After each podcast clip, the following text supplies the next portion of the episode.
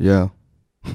Und damit herzlich willkommen zu einer neuen Filmjoker-Folge. Heute reden Dennis und ich um einiges mehr als Keanu Reeves in allen Teilen von John Wick kombiniert. Ziemlich sicher. Ganz sicher. So, wie geht's dir, Dennis? Hallo Raul, danke für diese, für diese wirklich auch sehr direkte Holprige. Ansprache und ähm, Frage, wie es mir geht. Äh, mir geht's gut. Ich bin irgendwie richtig in den, in, den, in den Ferien angekommen, weil ich heute einfach, also ich merke immer, wenn ich, wenn es mir gut geht, wenn ich keinen Stress mehr habe. Und das merke ich daran, wenn ich guten Gewissens einen sehr langen Film schauen kann. Ja. Und wirklich auch so das Gefühl hatte, so, ja, ich habe da heute Zeit für. Ich habe da wirklich Zeit für. Ich habe gar keinen Stress. Ähm, Fühlst du dich nicht irgendwie so ein bisschen, ne, keine Ahnung, wenn ich so einen ganzen Tag mir irgendwas anschaue, wie zum Beispiel eine Serie oder einen langen Film, dann bin ich immer so ein bisschen geistig abwesend, wenn ich am Abend irgendwie was mache mit Freunden, habe ich das Gefühl. nee, gar nicht. Meine Konzentration lässt irgendwie Mhm. nach. Ich kann das, ich kann das, glaube ich, ganz gut eigentlich trennen. Tatsächlich. Ja, ich habe früher teilweise immer drei Filme an einem Tag geschaut und war trotzdem immer noch äh, recht sharp. Ja, So. wieso? Ich weiß nicht, irgendwie. Also, hattest du da schon Freunde, so, die dann mit dir noch was gemacht haben am Abend? Ah, jetzt, wo du es sagst. nee, keine Ahnung, ich weiß es nicht, aber irgendwie, ich weiß nicht, irgendwie. Ich habe das Gefühl, eher das erhöht meine Konzentration sogar, What? weil ich irgendwie so in diesen Flow komme, dass ich beim, dass ich mich darauf konzentriere, konzentriert zu sein, wenn das Sinn ergibt. also, es ergibt keinen Okay, Sinn. aber zum Beispiel bei so einer Sitcom. Ja, ich schaue keine Sitcoms Ja, mehr. ja, aber seit so langer früher hast du das Gefühl nie gekannt, so, keine Ahnung, so drei Stunden eine Sitcom geschaut, dann ist dein Gehirn schon ein bisschen matsch, so. Ja, aber ich gucke auch, keine- also drei Stunden Sitcom ist auch wirklich. Ja, das macht wirklich gar keiner. Nee, also. also weiß ich nicht. Also, da musste ich ja schon gewissermaßen auch selber hassen. Nein. Also, ja, doch, ich habe auch mal eine längere Zeit irgendwie viele Folgen Friends geschaut oder sowas. Ja, Aber ich habe nicht war das Gefühl, dass das irgendwie sich darauf ausgewirkt hat, dass ich irgendwie so Banana im Kopf werde. Das ist auf jeden Fall auch ein Diskurs bestimmt. Für ein andermal können wir ganz gut aufarbeiten, so wie sehr wird dein Gehirn zu matsch nach wenn, du, wenn, Stunden wenn, du, wenn, du, wenn du Sitcoms schaust. ja. Aber ich glaube, ich bin für Sitcoms wirklich der falsche Ansprechpartner. Also ich glaube, bei The Big Bang Theory ist es auf jeden Fall kürzer als so bei, keine Ahnung, Friends. Ja, voll, weil da wirst du auch darauf trainiert, dass alle zehn Sekunden irgendwer lachen muss. Ja, Also, das ist ja geht, aber anyways, wie geht's dir denn heute? Äh, mir geht's gut. Ich bin auch höchst konzentriert auf jeden Fall gerade. Also, ja. Ist dem so? Äh, schon auf jeden Fall, ganz sicher. Du hast, ihr habt mein Intro gehört. Ich bin straight to the point. Ja, ja. So, wir sind hier. Hallo, wie geht's dir, Dennis? Ja. ja, das ist auch man, ich finde auch, wenn man über, über, also wir werden heute nicht nur über John Wick reden, nee. sondern wir werden das im zweiten Teil des, des heutigen Podcasts machen. Vorher werden wir so ein bisschen über Aktuelles quatschen. Ähm, aber wenn Oder auch alt, altes. Jo- oder auch äh, alte Sachen, weil- die es endlich nachzuholen galt. Ja, ja, die. Ähm, aber wenn du über John Wick reden willst, dann musst du halt auch mit deinen Worten haushalten. also da darf man auch nicht irgendwie zu lange rumschwafen, da muss man zum Punkt kommen. Ähm, Also ich will auf jeden Fall Feedback zu meiner ähm, Keanu Reeves slash John Wick Imitation am Anfang. Ich habe also unsere. Sabi wird es am Anfang vielleicht hören, wie oft ich jetzt schon so ein Yeah probiert habe, aber ich bin mir noch nicht ganz sicher, weil ich ob es es ist auch nicht so wirklich badass Yeah. Ist mir so ein Aber Yeah. es ist auch bei ihm nicht so richtig badass. Nee, eben. Es ist ja. bei ihm auch so ein bisschen Meine ich so ja. ein bisschen. Ich weiß nicht, John Wick wäre irgendwie ein. Also, John Wick gibt mir so ein bisschen Labrador-Vibes, mhm. aber ein sehr kampffähiger Labrador. Ja, auf jeden Fall kampffähig. So Also- Jiu-Jitsu, Jiu-Jitsu. Jiu-Jitsu-Labrador. Jiu-Jitsu. ja, ein. So ein Labrador mit so einem, der hat, so ein, der hat auch so ein Stirnband und so einen schwarzen Gürtel. Oh mein Gott, den Film Oder? will ich sehen. Labrador. Karate-Dog. Einfach mit Bruce Lee als Geist, der ihm kämpfen oh, beibringt. Labrawick. Lab Labrador. Oder Dogwick. John genau. Doe. okay, anyways, äh, das wird ungefähr das Level sein, auf das wir heute Ja, kommen. genau. Ähm, wir starten jetzt vorher aber erstmal und werden ein bisschen über ähm, da weitermachen, wo Sabi und ich letzte Woche aufgehört haben, nämlich bei Trailern. Ah, Sind wieder ein paar neue rausgekommen und wir haben gedacht, da wir heute mit John Wick auch nicht so viel zu füllen haben, haben wir nochmal drei Trailer reingenommen, über die wir reden wollen. Und du darfst entscheiden, welchen davon wir zuerst besprechen ja, ich wollen. bin auf jeden Fall euphorisch gegenüber all diesen drei Trailern. Ist dem so? Nein. Ähm, Hätte mich auch sehr gewundert, muss ich ehrlicherweise sagen. ganz ehrlich, lass mit, äh, lass mit einer wahrscheinlich der größeren der drei Filme anfangen. Elemental. Habe ich. Ich habe auch schon draufgeklickt gehabt. Ja. Oh, ja, musst du mir schon beweisen. So. Ja, ja. Ich, äh, ich kenne dich. Ich wusste, dass du nicht den Film nimmst, den, ich, den man eigentlich als den großen der Filme bezeichnen würde. ähm, und irgendwie habe ich gedacht, wir starten mit dem. Ja, Elemental. Okay. Ich finde ein sehr weirder Film, weil ich nicht weiß, wie ich ihn bezeichnen soll. Ist es der 24. Pixar-Film? Ist es der 62. oder 62. Disney-Film? Ist es beides? Weil es ist ja irgendwie Disney und Pixar viel mehr vermischt als sonst. Hä, was? Wovon redest du? Naja, normalerweise gibt es ja diese Disney-Meisterwerke-Filme. Immer diese Animationsfilme von Disney, mhm. wo ja, ich glaube, 60 oder 61 ist draußen. Ich glaube, Strange World war der 61. wenn ich mich nicht täusche. Meisterwerke. Ja, das sind so die im Kino Ist release. Strange World ein Meisterwerk? Nee, die, die nennen das selber so. Was? Ja, das ist die Meisterwerke-Reihe Wow. von Disney. So heißen die. Oh, das ist Bescheiden, ein Ego. Das ist auf jeden Fall ein Ego. Ähm, und die sind ja immer auch sehr, sehr als diese ausgewiesen. Da gibt es auch die Listen und da werden die durchgezählt und auch auf den Blu-Rays kommen die dann raus mit Nummern und sowas. cool eigentlich. Und Pixar, die ja jetzt seit so, weiß ich nicht, 15, 20 Jahren ungefähr zu Disney gehören, haben ja trotzdem in der Vergangenheit immer eigene Filme gemacht. Es war mal klar, ist es ein Disney-Film oder ist es ein Pixar-Film. Aha, es Und dieser trotzdem- Film ist ja. aber jetzt irgendwie wirklich anscheinend beides. Was aber weird ist, weil ich habe eine Disney-Liste und ich habe eine Pixar-Liste. Oh, kommt in beide. Trage ich dir denn beide ein? Vielleicht, das wäre eigentlich cool, wenn auf der Blu-ray dann 24 slash 62 steht. Oh, oder die Quersumme aus beiden. Oh, Ja. das würden bestimmt einige verstehen. 86. ja, anyways. Ähm, Elemental, Ja, worum geht's? Was denkst du, worum geht's? es geht um die vier Elemente, die, also das ist die Welt der vier Elemente, Feuer, Luft, äh, Wasser, ähm, Erde. Ich wollte Eis sagen, Eis wäre interessant. Ist das Äh, eigentlich, mhm. ist das eigentlich ein Fakt? Was die vier Elemente? ja, also irgendwie ist, also ist das, ist, ich habe das Gefühl, Ich glaube, Nicholas, ähm, wie heißt er? Oh, ich wollte gerade angeben mit Namen. Ganz Flamel. bekannter Alchemist. Nicolas Flamel. Ja, genau. Aber einen Stein der Weisen erschaffen, oder? Hatte nicht äh, so auch so ein bisschen was mit Elemente zu tun. Das Ding ist, ich habe irgendwie das Gefühl, so je nach Kultur wird das halt auch sehr anders interpretiert, was die Elemente sind. Aber ich habe irgendwie das Gefühl, so seit Avatar ist es so, nee, nee, das sind die vier. Das ist so das Gesetz. Das ist so wie, Es sind die vier Elemente. keine Ahnung. Dennis. Ja, was ist denn mit so einem Element, was ist denn mit so einem Element wie, wie Elektrizität? Elektrizität. Ist es nicht Menschen erschaffen? Ja, true. Was mit Blitzen? Blitzen haben auch, sind auch. Mhm. Blitz ist wahrscheinlich eine Mischung aus Elementen und dazu können wir direkt wieder zurückführen zu den Trailer, weil es ist dieses Land, diese Stadt oder keine Ahnung, wahrscheinlich sind es mehrere Städte mit den Elementen von Wasser, Luft, Feuer und Erde, die Mhm. relativ süß designt sind, finde ich, Mhm. so ganz nett und ähm, der Haupt, ja, unsere Hauptprotagonistin ist eine, die dem Element Feuer zugehört ist und sie hat nie die Fire, Fire City verlassen und trifft dann durch Zufall einen aus dem Wasserelement. Wahrscheinlich heißt der John oder so, wird nicht gesagt, aber das ist auf jeden Fall so ein Johnny irgendwie. Nee, er heißt Wade. Oh, verdammt. Ray, Wade Ripple. Raid Ripple. Sie heißt Amber Lumen. Amber Lumen. Ja. Warum hat, hat sie Balloon in ihren Namen? Das wäre eigentlich doch witzig, so Ele ja egal, so Element äh, Wortwitze, aber das kannst du ja nicht den ganzen Film durchmachen. Auf jeden Fall, es ist so ein typisches Romeo und Julia, Mhm. do what you want, find yourself, ähm, Rassismus ist schlecht, Disney-Film habe ich das Gefühl, weil es so, sie ist Feuer, Love Interest ist Wasser. Ein großer Satz so in diesem Trailer ist Don't mix the elements. Und dann, oh oh, oh oh, werden die Elements gemixt.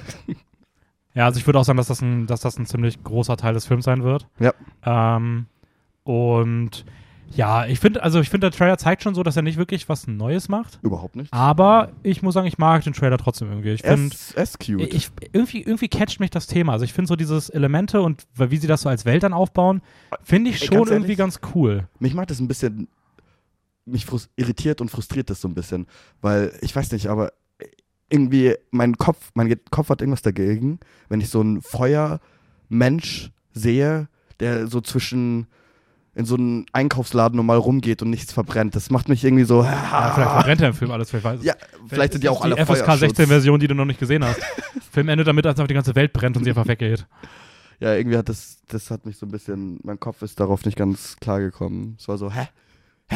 Die brennen, aber nichts brennt, was sie anfassen. anfassen. Ja, ich bin mal gespannt. Ich muss sagen, ich, ich fand den visuellen Stil ganz cool. Also ich finde, es sieht schön aus. Ich kann gar nicht sagen, warum. Ich habe am Anfang gedacht, das wäre mir ein bisschen zu computerlastig, als ich den ersten Teaser gesehen habe. Aber ich fand jetzt schon vom Look, es sieht schon ziemlich cool aus. Es könnte mal wieder ein guter Film sein. Jetzt war ja auch bei Disney in den letzten Jahren immer so ein bisschen auf und ab. Es Ja. ist cute und das werde ich auch noch jetzt öfters sagen zu den Trailern. Ähm, wie fandest du den witzig? Da sind ja schon viele Jokes so drin. Nee, gelandet. aber das ist selten der Fall. Aber ich finde generell das Comment, habe hab ich glaube ich auch letzte Woche gesagt, schon bei Trailern finde ich selten Sachen witzig. Sachen wirklich witzig. Ja, So. fühle ich. Ich habe auch letztens von einer Serie, die ich sehr gern, sehr, sehr witzig finde, die Trailer angeschaut und war so, uh, Ja, das ist nicht gut. ebenfalls nicht gut. äh, Oh. e ebenfalls nicht gut fand ich tatsächlich den, äh, den Renfield-Trailer. Oh. Wobei ich auch ein bisschen, er hat ein bisschen Licht und Schatten. Mhm. Ähm, aber ich bin per se kein Fan. Ich bin die ganze Zeit schon so dem Konzept gegenüber ein bisschen unsicher. Ich finde immer noch, dass Nick Cage als Dracula irgendwie zumindest was Interessantes hat. Also ich freue mich, das irgendwie mal zu sehen, weil ich glaube schon, dass man was machen kann. Und ich finde auch Nick, Nick Holt hier nicht so schlimm, wie ich befürchtet hatte. Ich finde irgendwie ihm steht die Rolle von dem Renfield ganz cool, Ja, auch so vom es- Charakterdesign. Es ist genau die gleiche Rolle gefühlt wie in Warm Buddies irgendwie. Ja, aber ich finde auch, das ist so- so seine beste Rolle. Ja, dieses so verwirrt, cute, naive, böse. Aber ich habe meine Probleme damit. Aha. Meine Probleme beginnen bei, ähm, ich finde die visuellen Effekte sehen furchtbar aus. Auch das Gore, gell? Auch der, das Blut und Gore. Ja, ich, ich denke mir, das soll auch so sein. Es erinnert Ja, mich generell so ein bisschen an so diese, wie heißt denn der Regisseur, der auch äh, House of Thousand Corps gemacht hat. Rob Zombie? Ja, so ein bisschen, ich finde auch Aber das Rob Zombie hat es schon sogar ein bisschen so brutaler gemacht. Das ist mehr so comichaft. Ja, voll, so aber ich finde trotzdem so dieses, auch dass die Settings sehen teilweise ein bisschen angelehnt daran aus, auch wenn sie in dieser Mhm. komischen Bar sind, die dann außen so, so ein Gesicht als Eintritt hat und sowas und Mhm. auch so ein bisschen dann so Ja, manchmal das so Neonfarben reinkommen. Und deswegen glaube ich schon, dass auch so ein bisschen diese Movie, B-Movie-Trashigkeit haben soll. Das campy Look. So. aber ich finde halt, der kommt besser rüber, wenn es nicht CGI ist und mit CGI sieht es halt direkt weird aus. Comical. Irg- also ich finde es halt irgendwie Ja. so lächerlich. Ja, aber ich weiß nicht. Also ich bin noch nicht so der Riesenfan von dem. Und ich weiß auch nicht warum, aber Aquafina ist bei mir im Kopf richtig gekippt in so eine Richtung, dass ich die irgendwie nicht mehr sehen kann. Danke. Aquafina repräsentiert für mich eine Art von Humor, die ich nicht so witzig finde irgendwie. Ja, und das ist echt schade, weil ich fand sie in Farewell beispielsweise, fand ich sie großartig. Mhm. Und irgendwie, ich würde sie gerne mehr in ernsteren Filmen sehen, weil ich glaube, dass sie wirklich n- eine tolle Schauspielerin ist, die auch einen sehr uniken Charakter irgendwie repräsentieren ka- kann. Aber die macht mittlerweile so, ja, du weißt irgendwie, was du vom Humor bei ihr bekommst und das fühle ich einfach gar nicht. Side-Character-Ding irgendwie. Immer dieses quirky Side-Character spielt sie auch schon in, wie hieß denn der Marvel-Film? Shang-Chi. Shang-Chi. Ja, da, da hat so begonnen. Ja, keine Ahnung, das war in Crazy Rich noch ganz cool. Aber dann spricht Da sie mir auch schon nicht so Also ich fand es nicht so witzig, leider. Ich verstehe, dass man das, dass Leute das witzig finden und so. Für mich ist es halt einfach immer, wenn ich sie sehe, denke ich mir so, ah, okay, das ist, das ist nicht my cup of tea. Ja, aber ich weiß nicht, ich habe das Gefühl, es wäre noch irgendwie okay, wenn es einmal wäre. Aber dann war sie halt auch in Jumanji Teil 2 irgendwie dabei, Mhm. da war sie das gleiche. Dann hat sie selbst bei Raya, Mhm. äh, in The Last Dragon, hat sie den Drachen gesprochen. Sie war einfach voll anstrengend. ähm, ja, kann ich. Ocean's 8 habe ich nicht gesehen, aber da würde ich mal behaupten, dass sie da die gleiche Rolle hat. Und ja, dann hast du irgendwie noch Shang-Chi, wo sie auch wieder das hat, wie du gerade schon gesagt hast. Und jetzt ist sie irgendwie bei äh, Renfield und sie scheint wieder das zu sein. Und irgendwie ist mir das zu viel. Also keine Ahnung. Ich, Ich muss auch ganz ehrlich sagen, so, als ich gesehen habe, wer das gemacht hat, ich war erst so, hä, Alan McKay, äh, ob der da irgendwas damit zu tun hat. Das Chris McKay hat den gemacht, der hat da vorher den Lego-Movie gemacht. Lego Batman oder Lego-Movie? Nee, Lego Batman Movie. Und der, Der, ist ja sehr hoch gelobt, den habe ich leider noch nicht gesehen, aber der ist Ich gelobt. finde den nicht so gut wie den normalen Lego Movie, aber er ist schon ganz cool. Und äh, Tomorrow War, den Ja, ich gesehen habe, und den fand ich auch sehr furchtbar. Also. Ja.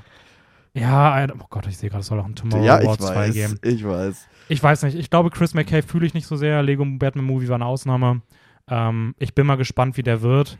Der lief anscheinend schon auf ein paar Sachen. Der Mhm. kommt eher so mittelmäßig an. Ich, ich finde auch, also Renfield jetzt so meine Meinung nach dem Trailer, nach dem Red Band Trailer wieder so, muss ich sagen, ja, könnte cute sein so.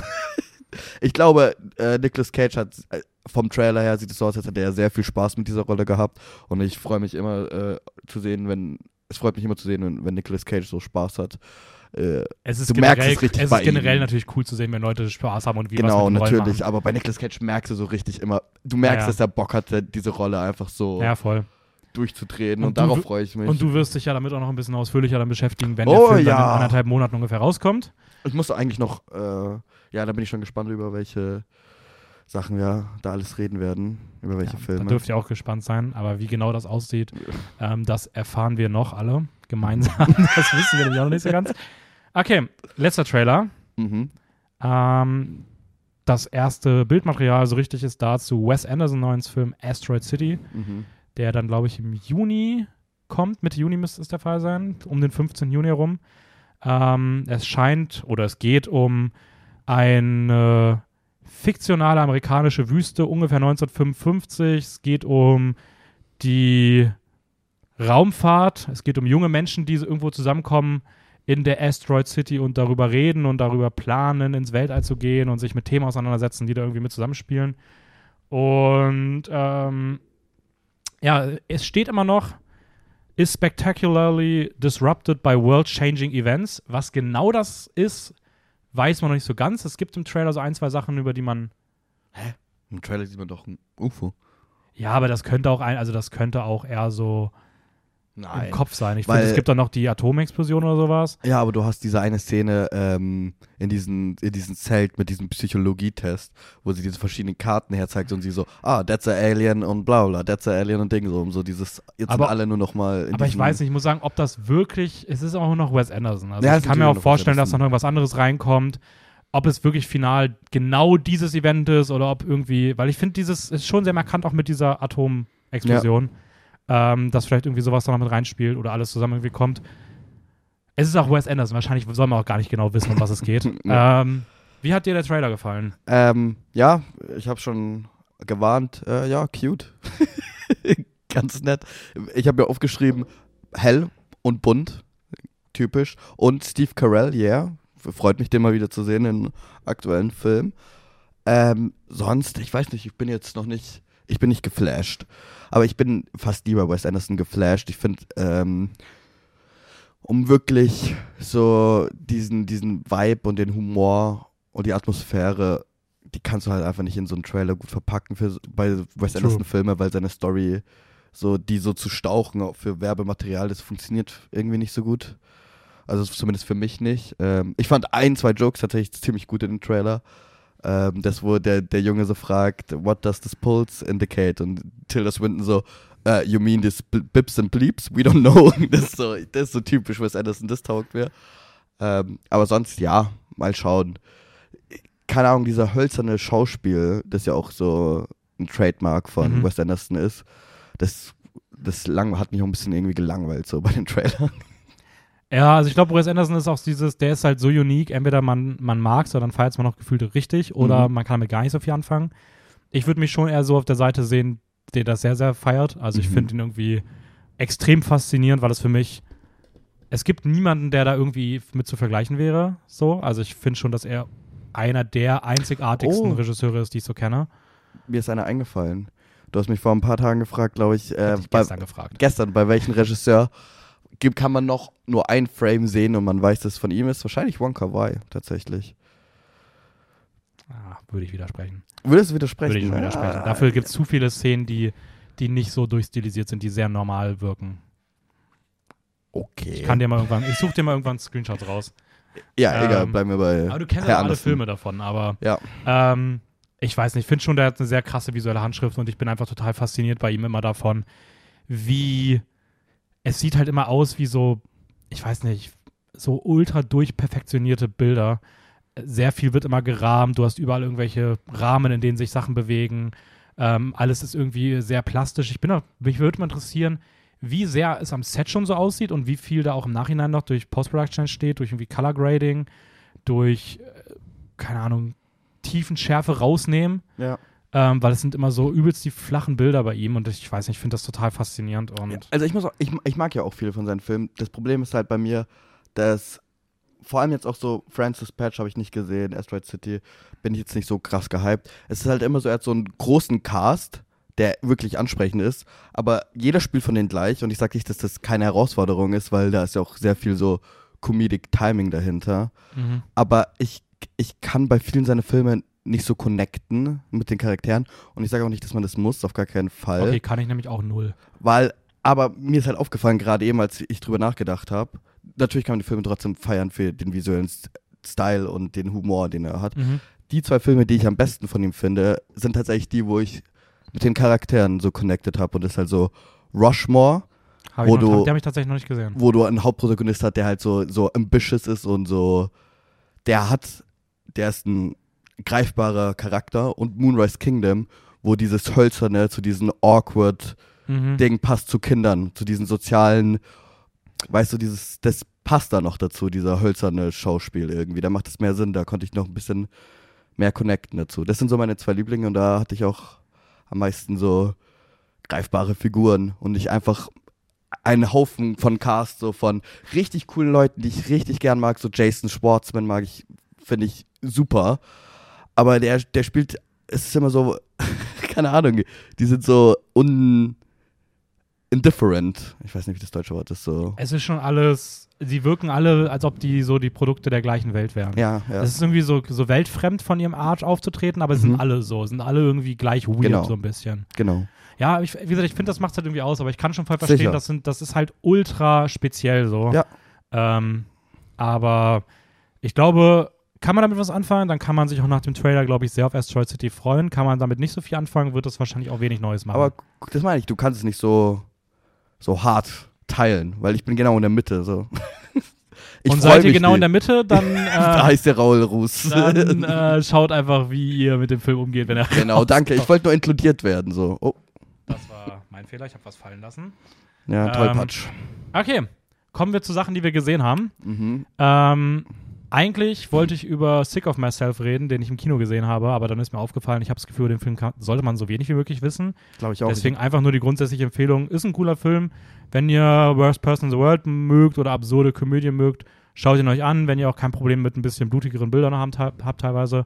Aber mehr möchte ich dazu nicht sagen. Wir reden dann über andere Sachen. Ähm, ich habe zwei, du hast potenziell zwei. Machen wir abwechselnd. Willst du anfangen? Äh, ja, mit was soll ich anfangen? Mit dem aktuellen? Ich fange mit dem aktuellen an. Ja, Ihr habt sowieso, Dennis und Davi haben sowieso schon im letzten Genau. Podcast. du darfst nur deine Ähm, Meinung noch dazugeben. Genau, ich gebe einfach noch meine Meinung so grob dazu, auch wenn keiner danach fragt, vor allem nicht äh, du, Dennis. Doch, was, hast, was, Sonne hast, und Beton. was hast du denn von Sonne und Beton gehalten, den du jetzt auch gesehen hast, ähm, den Sabi und ich ja sehr empfohlen haben? Ähm, ihr habt den sehr hoch gelobt und äh, ich stehe dann so ein bisschen auf der anderen Seite. Ich bin neidisch auf, auf Leute, die in Berlin aufgewachsen sind, weil die einen viel größeren persönlichen Bezug dazu haben. Sogar auf Leute, die wahrscheinlich zu dieser Zeit aufgewachsen sind. Ich glaube, das ist eine sehr coole Erfahrung, im Kino zu sitzen und so einen Film zu sehen, der halt auch wirklich deine irgendwie deine, deine Kindheit so widerspiegelt Mhm. oder deine, seinen, diese Zeit. deswegen mochte ich den ja auch so sehr. Genau. als alter Berliner. ich hab's einfach nicht so gefühlt. Ich dachte mir auch am Anfang, okay, warum ist der so color graded wie Fuck You Goethe? So, ich verstehe dieses, diese pralle Sonne auf dem Block, das macht schon diese äh, satte, äh, wie sagt man, sättigen Farben so. Mhm. Das verstehe ich auch und dieser körnige Look, so, okay, wir befinden uns 2003. Irgendwie hat's mich aber nicht so angesprochen. Ich fand trotzdem die Kameraarbeit teilweise sehr cool, auch gewisser Vogelperspektiven-Shot war extrem cool und wie sich's gedreht hat Ja. mit dem Sounddesign. Der Shot ist mir auch richtig ist- krass im Kopf geblieben. Ja, mir auch. Deswegen so, da ist auf jeden Fall Kompetenz dahinter. Das sage ich, also wenn ich das sage, dann stimmt Mhm. das auch. Ähm, Danke, dass du das nochmal ähm, legitimierst, was wir gesagt haben ja, an der Stelle. Weil bisher stand Ey, das wenn nur so im Raum. Disney so ein Ego hat, dann habe ich es auch. ähm, Ja. Ich fand ihn halt leider repetitiv und das ist auch irgendwie so eine Thematik von Film. Ist äh, auch irgendwie jetzt gerade so, so ein bisschen La N-mäßig. Ist- ich kann da schon so, äh, so Parallelen zu La N ziehen, auch so Jugend in Paris, die Langeweile, so dieses Zeit noch ohne Internet und Ghetto und Slum. Das hat, schon, das hat sogar ziemlich viele Parallelen zu La N, ehrlich gesagt. So. Allein, ich wusste gerade überhaupt nicht, was du meinst. Ja, Ähm, ja, auch so zu. Es gibt weiß, nur es gibt- Pol- Polizeibrutalität wird Ja, so es ein gibt bisschen es, also. Lahain habe ich nicht gesehen, aber es gibt mir generell so. What? Diesen, nicht gesehen, nee. Aber es gibt mir generell so diesen Vibe von diesen Problembezirken in irgendwelchen Ländern, junge Ja. Gruppe, so. Ich musste auch an City of God denken. So, und da, da ist ein gewisser Repetitiv, also diese Wiederholungen, Ja. so, die ist notwendig, um so zu diesen Alltag zu zeigen, diesen Mhm. teilweise sehr langweiligen und, ähm, naja, groben Alltag. Ich habe mich aber halt leider in Film teilweise gefunden, der gerade mal so zwei Stunden geht, dass ich mich so im Kino umgeschaut habe. Und das ist halt schade. Ich fand halt auch die Charaktere sehr unlikable. Ich fand die Schauspiel von allen äh, vier die schauspielerische Leistung sehr gut, auf jeden Mhm. Fall. Vor allem so von Sanchez, glaube ich, hieß er. Oh ja, der ist bei mir auch so der, den ich am besten fand. Sanchez, es war gut. Julius auch so. Ich habe, wo ich Julius mir irgendwie so ein bisschen Vibes von der älteren Zeit gegeben hat. Mhm. ähm, und er war halt extrem anstrengend, die Figur. Und Ja, die alle vier sind wirklich anstrengend. Also die sind auch wirklich. Ich finde die schon allesamt, wie du schon. Also ich finde auch, als du eben gerade meintest, die sind alle irgendwie auf eine gewisse Art und Weise unlikable, Ja. würde ich das auch unterschreiben, aber ich finde irgendwie, sie sollen es auch sein. ja, ja, und, natürlich. Und es ist ja.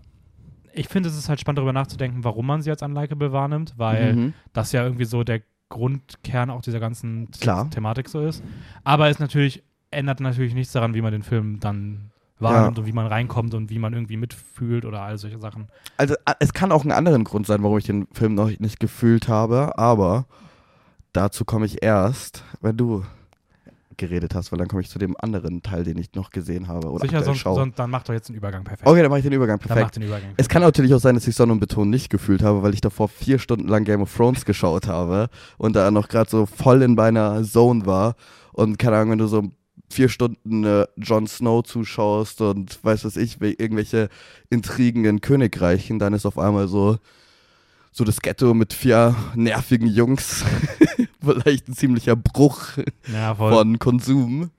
Ähm, ja, das, das kann natürlich daran gelegen haben, aber das schwer davon jetzt so wegzuziehen. Auf jeden Fall schaue ich gerade Game of Thrones. Ich möchte ganz kurz sagen, ich finde es so weird, dass du es nie gesehen hast. Dann, Ja.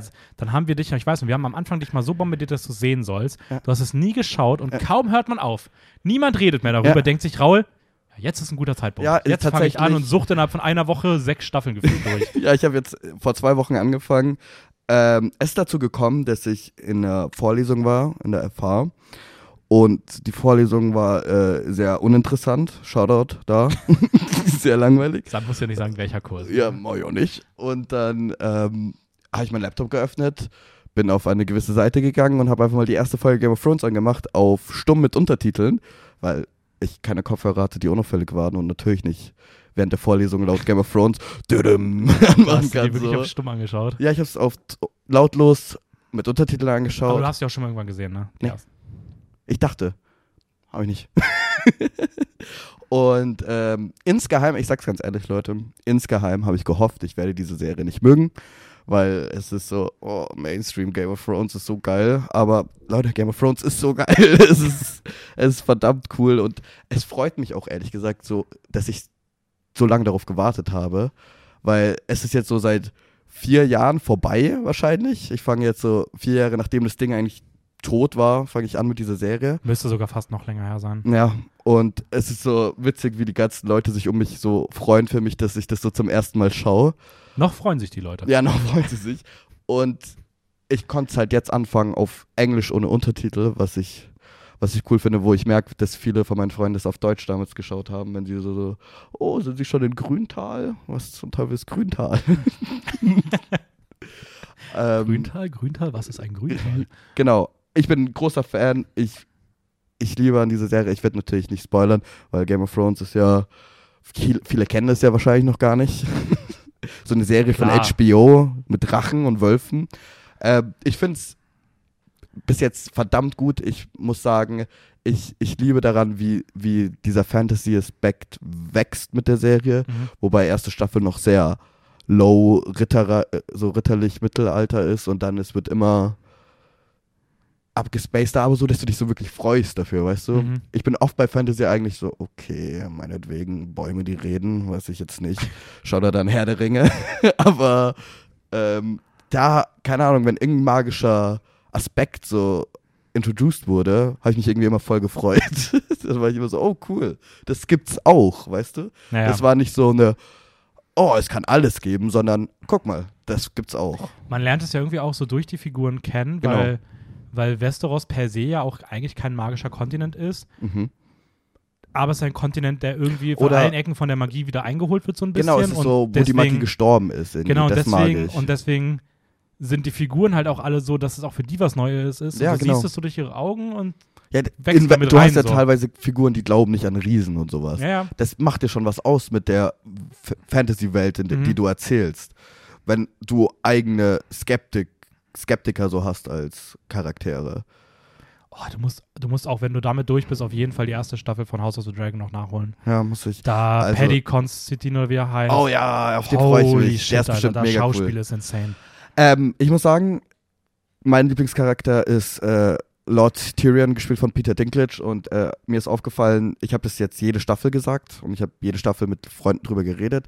Und es ist der Lieblingscharakter anscheinend von jedem, verständlicherweise auch. Ja, Er, ist, er ist einfach in jeder Szene, denkst du, er kann einfach nur rumgehen in einer Szene und Sachen reden und du bist so, oh, das ist eine der besten Szenen in der, Se in der Folge. ja, ja, voll. Also er hat irgendwie diese Ausstrahlung und es ist auch einfach cool zu sehen, wie er so mit dieser Serie so wirklich zum, ich weiß nicht, ich habe das Gefühl, er, er hat so den besten Push für seine Karriere bekommen. Ja, Ähm, toller Schauspieler. Ähm, wir werden bestimmt noch mal mitbekommen, wenn du durch bist. Ja. Dein finales Urteil. Äh, mal gucken, ob man das in irgendeinem der, der nächsten Podcasts, wo du dabei bist, ob wir das genauso abgepasst bekommen, dass wir da dann noch mal deine finale Meinung hören. mhm. Würde mich nämlich tatsächlich auch sehr interessieren. Ähm, dann wechsle ich mal rüber. ja. Ich habe zwei Filme gesehen, zwei Filme, die jetzt gar keinen aktuellen Bezug haben so richtig, aber über die ich irgendwie unbedingt reden möchte und wenn nicht hier, wann dann. ähm, und die auch nicht so leicht zugänglich sind irgendwo zu sehen. Der erste ist äh, Our Little Sister, heißt im Original, glaube ich, Umimichi Diary. Ähm, unsere kleine Schwester von dem Regisseur Hirokazu Koreeda, der auch Broker gemacht hat, über den ich auch vor kurzem geredet habe.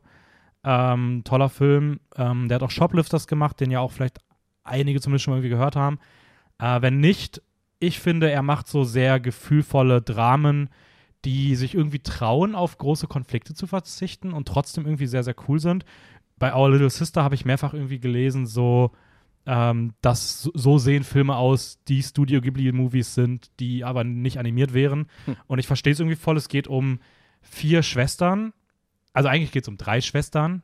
ja, was jetzt? Es geht um drei Schwestern, die alleine aufgewachsen sind und als ihr Vater stirbt, den sie seit 13 Jahren oder 14 Jahren nicht mehr gesehen haben, ähm, reisen sie zu einer Beerdigung und treffen auf ihre Halbschwester ähm, und nehmen die Halbschwester so ein bisschen bei sich auf, würde ich es mal betiteln. Und das ist halt die Tochter sozusagen der Frau, die ihre Familie zerstört hat, weil in dem Moment, wo der Vater dann auch weggegangen ist von ihnen und sie alleine gelassen hat, ist auch die Mutter weggegangen und sie sind eigentlich nur als drei Schwestern alleine aufgewachsen mit der Tante, die aber auch ganz selten da war und die älteste Schwester musste so ein bisschen die Mutterrolle übernehmen. Ähm, das erzählt der Film aber nur so am Rande, weil eigentlich geht es basically nur darum, dass diese vier Schwestern so Zeit miteinander verbringen. Und der Film ist wirklich wunderschön. Also ich kann gar nicht sagen, was es genau ist. Ich habe auch am Anfang minimal gebraucht. Aber irgendwie, der hat so einen einzigartigen Vibe. Und ich finde auch, der Film spielt so damit, dass er, er deutet so Szenen an und du denkst so, oh, Konflikt. Und er geht nie diesen Weg. Es ist irgendwie so cool, wie er es schafft, so diesen Tropen zu, zu nicht zu folgen und so, so eigene Wege zu gehen. Und es ist trotzdem irgendwie voll die faszinierende Geschichte. Mhm. Es ist toll geschauspielt, die haben richtig coolen Vibe und ich weiß nicht, am Ende denkst du dir so, hm, der war irgendwie richtig toll, der Film. Ich kann gar nicht genau sagen, warum und hat voll die schönen Szenen, ist toll gefilmt, aber auch nichts Außergewöhnliches so. Aber ähnlich wie bei Broker, nur hier ist es für mich nochmal eine deutlich Ecke runder und ähm, wenn die Folge hier rauskommt, ist er dann noch so sechs Stunden auf Mubi verfügbar. Ähm, das heißt, wenn ihr die Chance habt, dann schaut ihn euch noch ganz schnell an. Sonst müsst ihr euch den wahrscheinlich irgendwie auf DVD, Blu-ray zulegen oder irgendwo bei Prime Line, wenn es das gibt. Mhm. Ähm, aber ich fand den wirklich richtig, richtig toll. Ähm, und auch, ich glaube, von vier Schauspielerinnen gespielt, die man alle nirgendwo anders so richtig herkennt. Und äh, gleiches gilt dann auch für den Film, den ich heute gesehen habe, äh, nämlich Happy Hour von Ryosuke Hamaguchi, der Regisseur von Drive My Car. Den Guter Film, Film. Den, den Film, den Raul seit einem halben Jahr von mir auf Blu-ray hat, aber sich nicht anschaut. DVD bitte, das ist der einzig wahre Grund, warum ich ihn nicht anschaue. Echt, ist der auf DVD noch? Ja. Ah, krass. Ähm, auch ein toller Film. Äh, Happy Hour ähm, ist weder happy, noch geht, er eine Stunde. es ist schon irgendwie so ein bisschen, also das ist, der, der durchwandert schon viele Emotionen in seinen 317 Minuten Laufzeit, also Also- 5 Stunden 17. Und wie würdest du ihn dann nennen? Sad Five Hours? Ich weiß nicht, ich weiß, auch nicht, ich, ich weiß auch nicht, ob ich den, ob ich den Filmtitel generell so ganz checke, warum er so heißt. Ähm, Happy Hour? Trinken Sie vielleicht in der Bar? ja, einmal, aber es ist halt auch ein Film über über 5 Stunden 17. Ja. Ob das den Film so gut zusammenfasst, I don't know. Aber auch da hast du wieder vier Schauspielerinnen, die auch alle eher unbekannter sind. Für vier war das auch so der einzige Film, den sie gemacht haben. Ähm, ebenfalls herausragend geschauspielt. Äh, ich habe den jetzt endlich für die Filmjoker Challenge geschaut. Wir haben ja, ich glaube auch letzte Woche, als ich mit Sabi darüber geredet habe, gesagt, dass ich bei dem Drei-Stunden-Film hänge. Ja.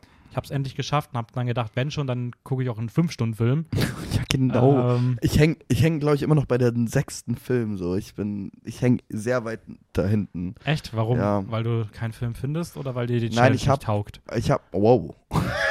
ich habe, äh, also erstens schaue ich Game of Thrones. Und zweitens habe ich einen Film mir ausgesucht. Ich bin nämlich gerade Produktionsland Asien. Und das wäre bei mir ähm, Tokyo Story von, oh mein Gott, ich weiß nicht, wie er heißt. Der kennt die kenne ich auch nicht, der sagt mir nichts. Doch, klar, der hat auch so Good Morning gemacht und ähm, ganz bekannter. Egal, auf jeden Fall habe ich den seit ungefähr eineinhalb Jahren auf Blu-ray und habe ihn nicht gesehen und deswegen muss ich den anschauen. Weil er hat, glaube ich, auch eine 4,4 auf Letterboxd. Oh, okay. nicht Täusche. Ja, ah, genau, Ozu. Yasuro, Yasuhiro Ozu. Sagt mir weiter nichts. 4,3, ja. Ah, okay, krass. Genau, Ja, wird mal Zeit, dass du mal weiter weitermachst damit. Ähm, asiatisches Kino lohnt sich immer. natürlich. Ist auch aktuell so ein bisschen mein, mein Fokus. Ich will da jetzt echt noch ein bisschen mehr schauen, weil sowohl Koreeda hat mich jetzt echt begeistert, als auch Hamaguchi, der irgendwie so, keine Ahnung, das ist so unique. Und in Happy Hour geht es zumindest ebenfalls um vier Frauen. Mhm. Äh, diesmal aber beste Freundinnen, keine Schwestern. Witzig, weil dadurch, dass ich den anderen Film vorher geschaut habe, bin ich so die erste Stunde davon ausgegangen, dass das auch hier Geschwister sind. Bis dann irgendwie ich das, nein, nicht eine Stunde, aber irgendwann habe ich das dann so realisiert so und dann war, fand ich es so voll interessant, dass nur weil ich den anderen Film vorweggeschaut habe, mich das halt irgendwie so darauf gepolt hat, dass Aber ich du hast dachte. dich beide den Tag gesehen. gell? Nein, nein, Nee, nein, nee, ich habe den okay. anderen hab ich gestern gesehen.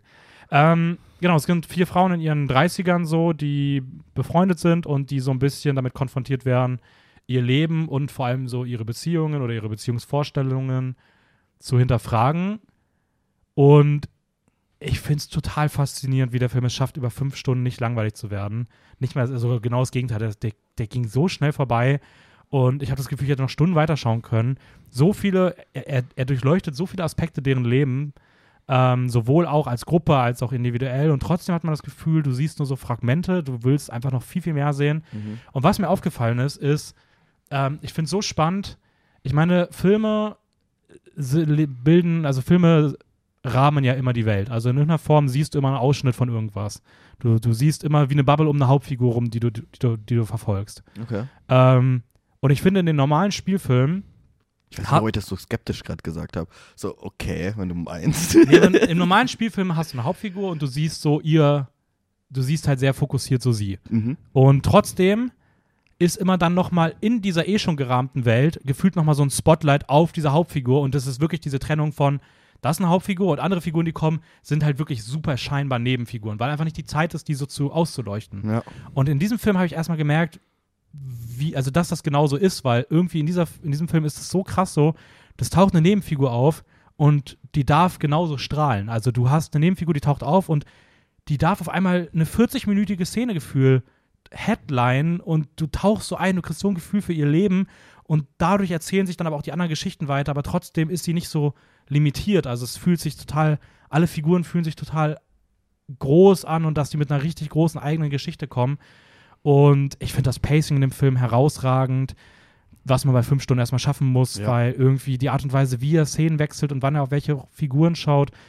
Und trotzdem hast du irgendwie so diese Einzelereignisse, die dann irgendwie für eine Stunde so der Hauptort sind, der jetzt gerade dann irgendwie die Geschichte weitererzählt und an dem das alles stattfindet. Und es ist irgendwie trotzdem voll die schöne Variation drin, weil es immer irgendwie auch manchmal dann wechselt und dann ist wieder die Figur im Fokus und dann, dann bist du gerade irgendwie bei, bei in, in einem Restaurant und hörst einem Gespräch zu, aber eine Figur ist dann gerade draußen rauchen und dann ist das irgendwie, dann werden beide Geschichten irgendwie so erzählt und ich weiß nicht, ich finde auch das wieder so ein Film, der gar nicht irgendwie so ganz was groß Besonderes macht und trotzdem irgendwie echt total wunderschön ist und Spannend. ähm, den fand ich auf jeden Fall noch mal eine Ecke besser als äh, Our Little Sisters. Also der hat mich wirklich nachhaltig richtig Aber ist beeindruckt. spannend so? Also er hält, er hält dich dran. Auf eine komische Art und Weise ja. Ohne Weil- dass er so diese ganz großen. Also du hast jetzt nie so diese ganz große Dramaturgie. Du hast jetzt nie so diesen Moment nach zwei Stunden, dass du denkst, ah, das ist der dramaturgische Bogen, so geht's weiter. Also du weißt eigentlich nie, du denkst die ganze Zeit so, ha, was kommt eigentlich noch als Ja. nächstes? Und dann passiert das und es ergibt irgendwie auch Sinn, dass das der nächste Ort ist. Aber es hat auch nicht so, dass jede Geschichte so ihren, ihren Climax irgendwie reicht. Es fühlt sich Ja. auch vieles einfach an, so wie, ja, okay, da würde jetzt eigentlich noch super viel Geschichte kommen und da fehlt noch voll viel und es ist nur so ein Ausschnitt, aber ich weiß nicht, steigt auf jeden Fall zu einem sehr schönen Zeitpunkt ein und aus und ähm, toll gespielt, großartige Kameraarbeit und äh, Hamaguchi für mich auf jeden Fall jemand, der, der sehr, sehr gerade bei mir am Steigen ist, äh, was so diese, ich sag mal, ostasiatischen Regisseure angeht. Ja. Ähm, Ja, schön. Es, es freut mich, weil es gibt viele von diesen Filmen, die so Ewigkeiten gehen und auf Letterbox so krass bewertet sind. Und ich hatte immer wieder Angst. Ich habe mich da sehr ferngehalten, weil Oh, ich hatte einmal Zeit. Ich weiß, so Satans Tango geht, glaube ich, fast sieben Stunden oder so. mhm. Den würde ich auch gern sehen wegen Bellatar und weil ich das Buch versucht habe zu lesen und das war einfach zu trist. Ähm, Oh, der würde, Ram- der würde Hamaguchi auch so gut gefallen. Das ist so traurig. weißt du, Wong Hawaii, Park Chan-wook, die, die suchtest du alle durch wie ein Ja. Bekloppter. Und dann guckst du einfach die anderen nicht und hast seit einem halben Jahr Drive My Car zu Hause. ja, es gibt viele im asiatischen Raum, die ich noch gern viel mehr sehen will. Ich will viel mehr von äh, Li Shangdong sehen. So dieses, ähm, der hat, hat glaube ich, gemacht? der hat, glaube ich, auch dieses, diese Anlehnungsparodie auf The Good, The Bad, and the Ugly gemacht. The Good, The Bad and the Weird. Mhm. Nee, das ist Kim Yi-won. Genau. Ich würde gern mehr sehen von Kim Yi-won, von Lee Shangdong und ähm, sie und Sono natürlich auch noch so. Die haben alle ganz eigene. Ja, also ich habe mir jetzt auch vorgenommen, auf jeden Fall mehr aus dem, aus dem Raum zu sehen und äh, auch mal so ein bisschen die großen Namen abzuarbeiten und da mal so ein bisschen mich in die Filmografien reinzubegeben. Lee Shangdong war Burning, sein Okay, aktueller hat, Film. Das hatte auch so kurz geklingelt, aber ich dachte, Ja, vielleicht ist es genau. ein älterer Regisseur. Ähm, ja, schau sie dir auf jeden Fall an. Ich würde auf jeden Fall Kim Ki-duk, auch noch ein sehr äh, bekannter eigentlich Meister so im asiatischen Raum, der so der Housemate, glaube ich, gemacht hat. Oder Winter, ich komme da immer durcheinander die, bei den Filmen. Aber ich weiß, weißt, du, die wann, weißt du, wann du nicht mehr durcheinander kommst? Hm? Wenn du mehr von ihnen schaust. Weil, äh, sobald du mehr von ihnen schaust, dann verbindet sich das sehr damit. Ja. Aber ich glaube schon, Game of Ham- Thrones, Dennis, Game of Thrones. aber ich glaube schon, dass Hamaguchi so einer der Namen ist, die ich mir am ehesten vorstellen könnte, dass du das sehr, sehr fühlst. Wahrscheinlich schon. Ähm, weil das irgendwie eine sehr, eine sehr schöne Art ist des Filmemachens. So. Ähm, Ja. Was, also du bist eigentlich auch jetzt nach einem 5-Stunden-Film mehr der Meinung, ist es gut so, wie das, in welche Richtung das geht, so mit Martin Scorsese wieder drei Stunden, John Wick 4 Ja, ja. drei Stunden. Irishman ne? war scheiße. Also, in dem Hinsicht zumindest. Ich weiß nicht, ich habe nicht das Gefühl, dass die so ihre Zeit Bio is verdienen. Afraid über drei Stunden, so, der kommt einiges, Oppenheimer drei Stunden. Ja, aber das, die, die wollen alle so viel da reinquetschen. Ich finde irgendwie so, es braucht so einen Regisseur, der sich irgendwie zurücknimmt und die Geschichte Geschichte sein lässt und nicht, irgendwie das Gef und nicht mir das Gefühl gibt, dass er da irgendwie Uh, mehr Zeit braucht, um irgendwie sein, sein, seine, Darf ich einen Call nicht, abgeben? Dune wird lang. Ja, safe wird Dune lang. Dune 2 wird sehr lang, glaube ich. ich sag 3 Stunden 20. Ich sag Wow. 200 Minuten. Nee, das trauen sie sich nicht für so einen Mainstream-Film. Ich sag 3, ich sag 3 Stunden 20. Also mindestens drei Stunden. Ich sag drei Stunden drei, sechs, drei Stunden sechs. Ja, wir sehen das Ende des Jahres Ja. nochmal. Aber nee, ich weiß nicht. Ich mag so, ich meine, wie gesagt, Hamaguchi nimmt sich so zurück und es ist halt nicht irgendwie so ein weirder Film, der dann 700 Subplots noch irgendwie reinquetschen will. Das hätte ich, das ist halt was, wo ich bei Asta, also Ari Aster, der jetzt Bows Afraid macht, der auch Hereditary und Midsommar gemacht hat, wo ich bei ihm halt voll die Angst hätte, dass der das einfach komplett übertreibt, weil er einfach zu sich, zu sehr Du bist ja auch kein Fan von Director's Cut von Midsommar, gell? Nee, überhaupt nicht. Ich finde, Und der der hat jetzt Cut auch ist viel lang. Afraid geschnitten, gell? Also, Ja, weiß ich nicht. Also normalerweise würde ich auch sagen, Filme müssen schon irgendwie das rechtfertigen, dass sie die Zeit haben, Ja. aber ich finde, der Film rechtfertigt das und ähm, ist übrigens einer der längsten Filme in der Geschichte des japanischen Kinos. hm. Ähm, ja, kann man auch gefühlt nirgendwo groß sehen, also wahrscheinlich werdet ihr, wenn die Folge rauskommt, ähm, auf einen, einen, einen Kauf bei Amazon Nicht zurückgreifen müssen. Ähm, aber ich wollte ihn trotzdem erwähnen, weil ich glaube, dass sehr, sehr wenige Leute davon gehört haben. Und sonst schaut euch generell was von Hamaguchi an. Der macht auf jeden Fall coole Filme, obwohl sie schon sehr, Mhm. also es sind schon sehr, sehr typische Dramen. Und jetzt, wo wir gerade sowieso so bei asiatischen Regisseuren sind, du hast schon Park Chan-wook genannt. Rate mal, was Park Chan-wook so, also wen hat Park Chan-wook inspiriert? Was denkst du denn? Chad Stahelski, Ja, anscheinend tatsächlich schon Chad Stahelski. den Regisseur von John Wick. Genau. Er ist Ähm. aber tatsächlich der einzige Regisseur. Anscheinend hat auch ähm, David Leach, anscheinend haben die den ersten Teil zu zweit Regie Ah, okay. geführt und die Directors Guild of America lässt aber nur einen Regisseur pro Werk zu. Deswegen war er dann Produzent. das war jetzt eher eine holprige Überleitung, auf jeden Fall. Fandst du? Ich fand die großartig. Also, ich finde, du hast das sehr, sehr gut gemacht. Sabi wäre stolz auf dich. Sabi ist ja unsere Meisterin der Übergänge. ja, das stimmt wohl. Ähm, John Wick. Wir haben gestern Abend John Wick 4 gesehen. Mhm. Äh, werden über den gleich ein bisschen reden, wie wir den fanden. Wir haben uns auch tatsächlich gar nicht ausgetauscht bisher, weil du es sehr stark äh, vehement verweigert hast.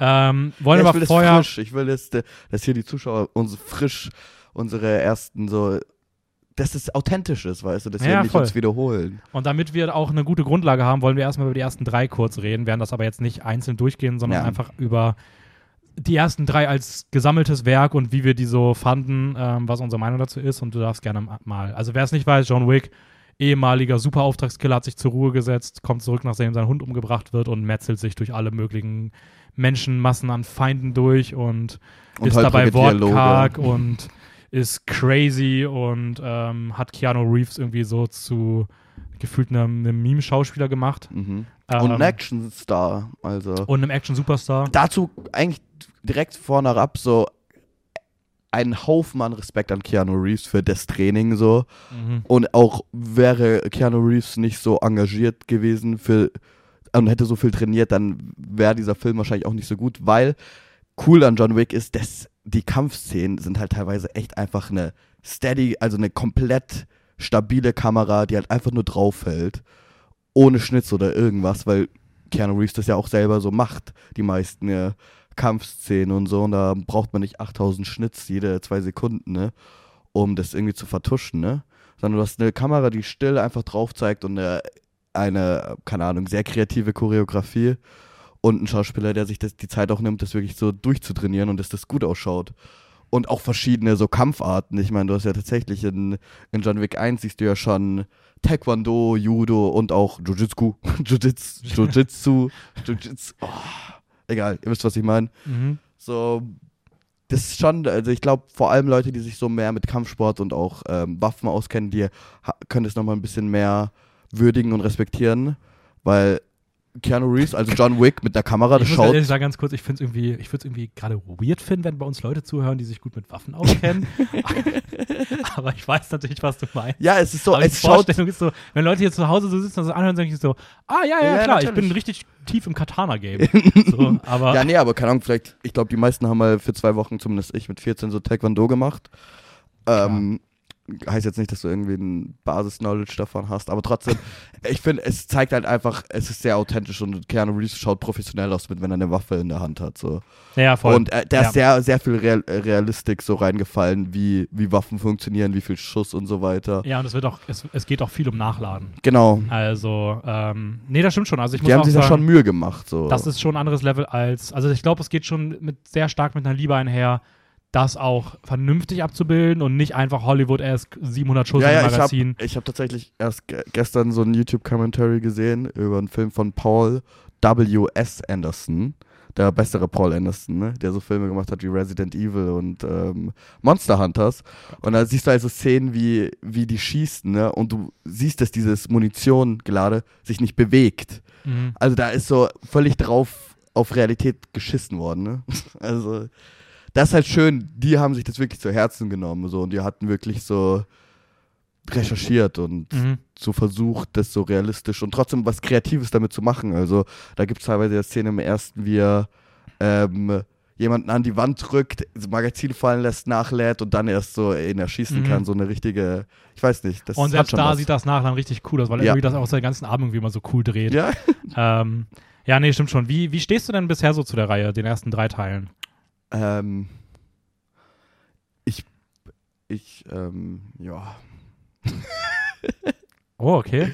Ich, Ähnlich ich, wortgewandt wie äh, John Wick ja, ja, ich, da verliere ich gerade irgendwie meine.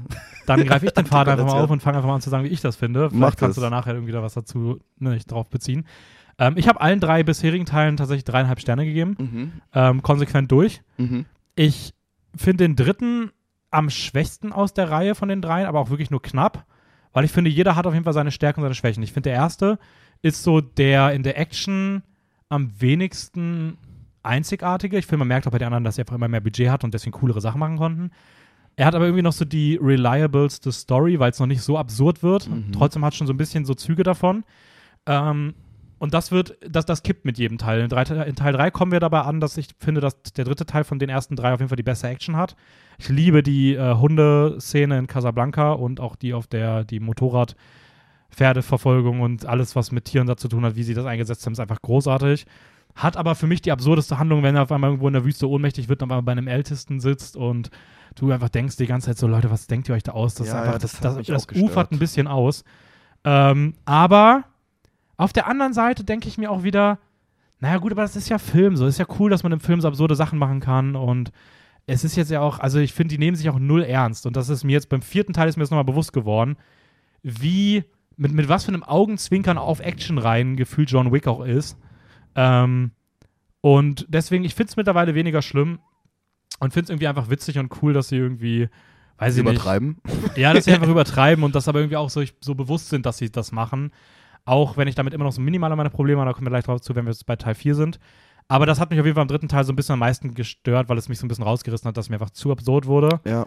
Wobei ich auch das Gefühl habe, dass der dritte Teil nicht so seine Laufzeit so gut füllt. Ja. Ähm, aber die Action da halt wirklich großartig ist. Also wie gesagt, die, die Tiers, also Casablanca hat mich damals einfach komplett beeindruckt.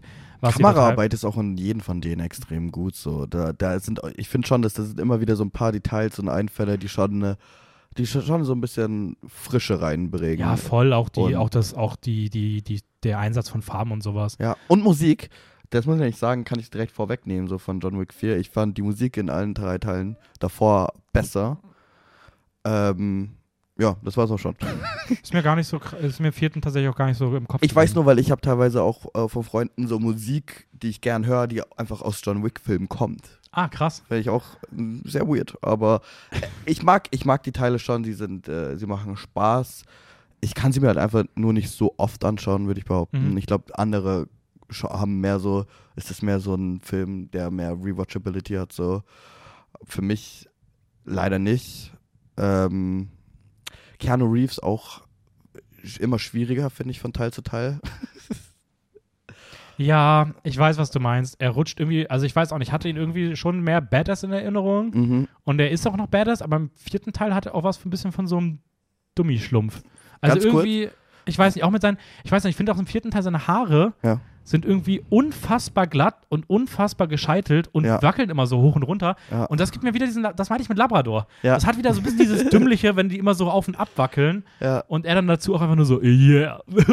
es fehlt auch so dieses Goofy-Lachen so ein bisschen. ja, auf jeden Fall. Aber, Wir können ja schon zum vierten bisschen gehen, weil mhm. mir ist erst was im vierten Teil aufgefallen, was ich tatsächlich jetzt auf Wikipedia ähm, heute bestätigt bekommen habe. Und zwar, anscheinend ist ähm, Stahelski inspiriert gewesen. Also hat, der Film war inspiriert durch zwei glorreiche Lang Halunken. Halunken.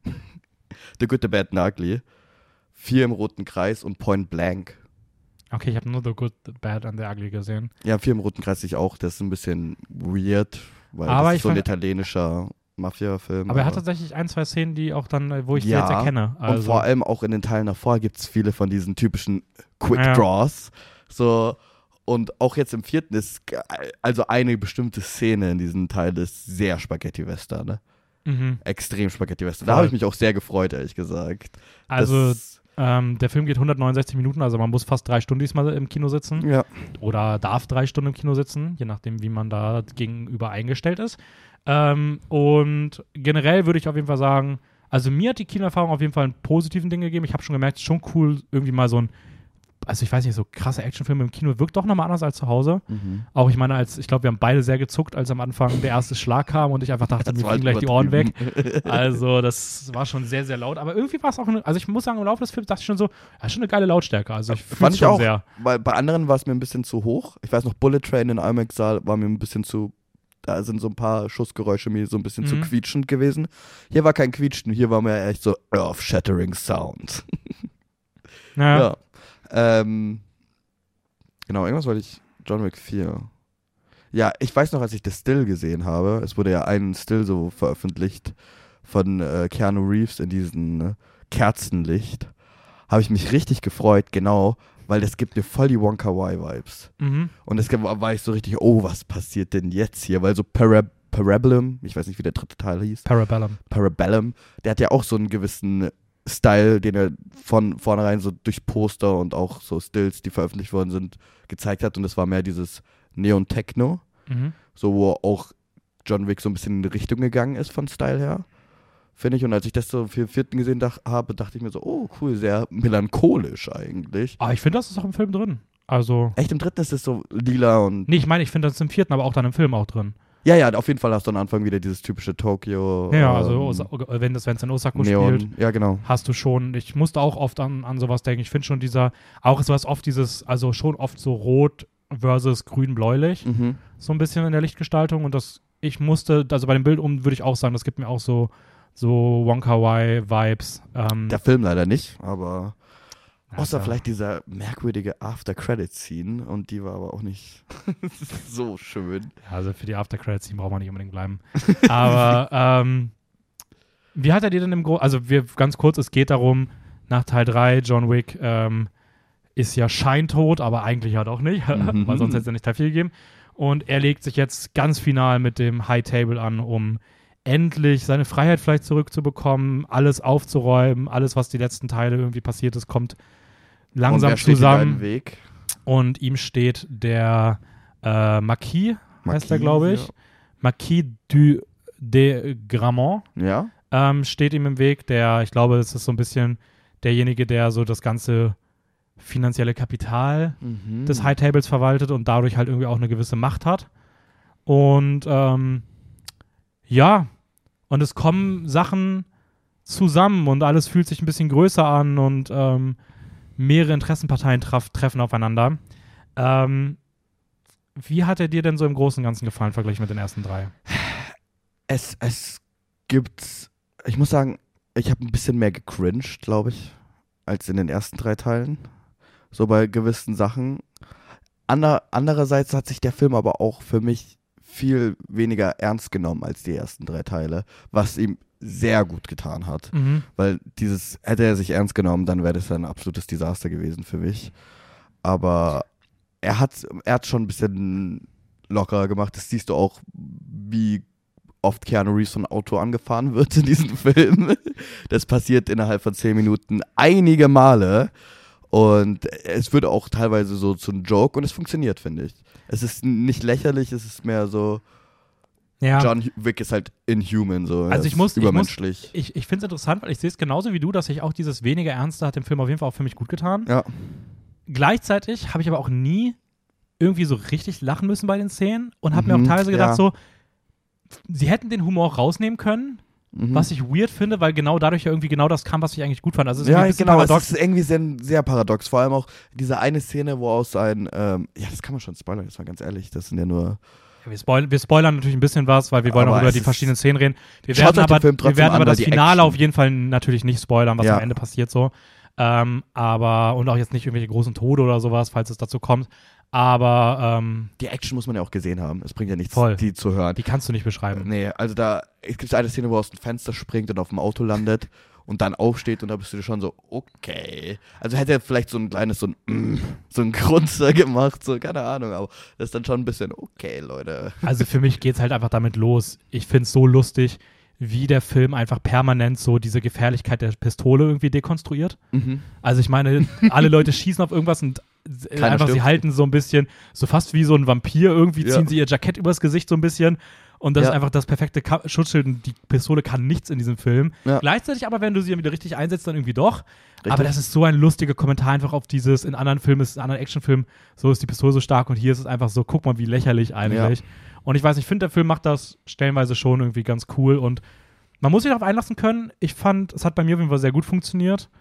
Und Am besten hat für mich äh, tatsächlich die so Action-Szenen und Choreografien mit Donnie Yen funktioniert. Die fand ich bis am besten im Film. Donnie Yen so ein Gewinn Ja. für diesen Film. Ja, wirklich. Der hat nochmal schön, auch so ein bisschen Frische vom Kampfstil irgendwie reingebracht. Das hat irgendwie Spaß gemacht, ihm zuzuschauen. Halt auch diese ruhige, dieses Contempte bei, bei Kampfszenen sind immer. Er ist ein, Sehr ein, amüsant. ist ein Martial Arts Superstar gefühlt in Hongkong, wo er herkommt, hat auch die Ip Man-Reihe, ist er so die Hauptfigur, daher kennt man ihn und ja, er ist hier dazu gekommen und ähm, ich würde da auch komplett zustimmen. Für mich so die beste Figur in dem Film. Ja.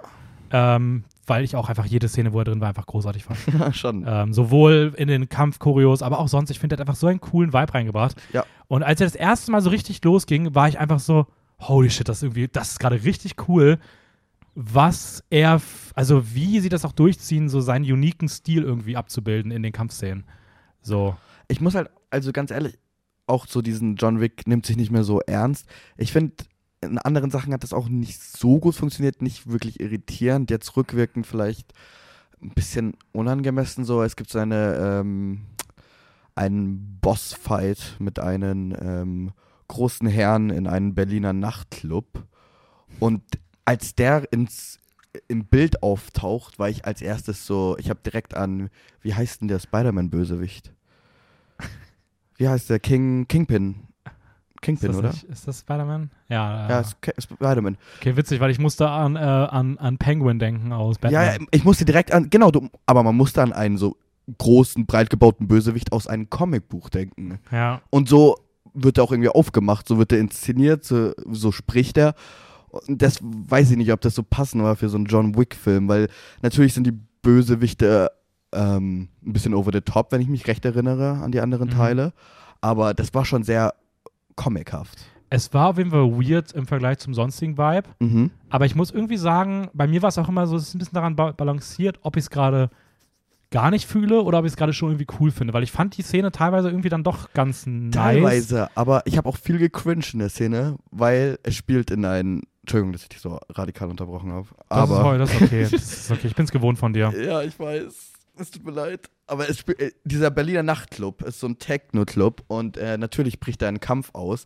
Und ich weiß nicht wieso, aber ich habe tatsächlich auf die Menschen im Hintergrund geachtet und es war so schlimm, es war so unangenehm. Also ähm, jeder, der den Film sich noch anschaut, bei diesen Szenen in diesem Nachtclub nicht auf die Leute im Hintergrund schauen, einfach die Action-Szene anschauen, weil teilweise so diese Extras haben sich so so weggeschrocken von den Kämpfenleuten und anderen haben einfach so weiter abgestampft und abgezappelt und es war ein bisschen merkwürdig. Ja, aber ich, ich, ich habe tatsächlich auch ein bisschen drauf geachtet und ich fand es eigentlich ganz, ganz lustig, weil es auch wieder für mich dieser, dieser Kommentar war, dieses Augenzwinkern auf, da sterben halt gerade Leute und es juckt niemanden, was ja eigentlich voll der Bruch in der Geschichte sein müsste. Aber ich finde, das haben die in anderen besser gemacht. So zum Beispiel, ich weiß nicht mehr in welchem Teil, ich glaube im zweiten. ja, in der zweiten ist mit auch eine diesen Party-Szene. Silence, Ja. mit diesen Silence, auch wenn es nicht, also so leise ist keine Waffe, das funktioniert nicht.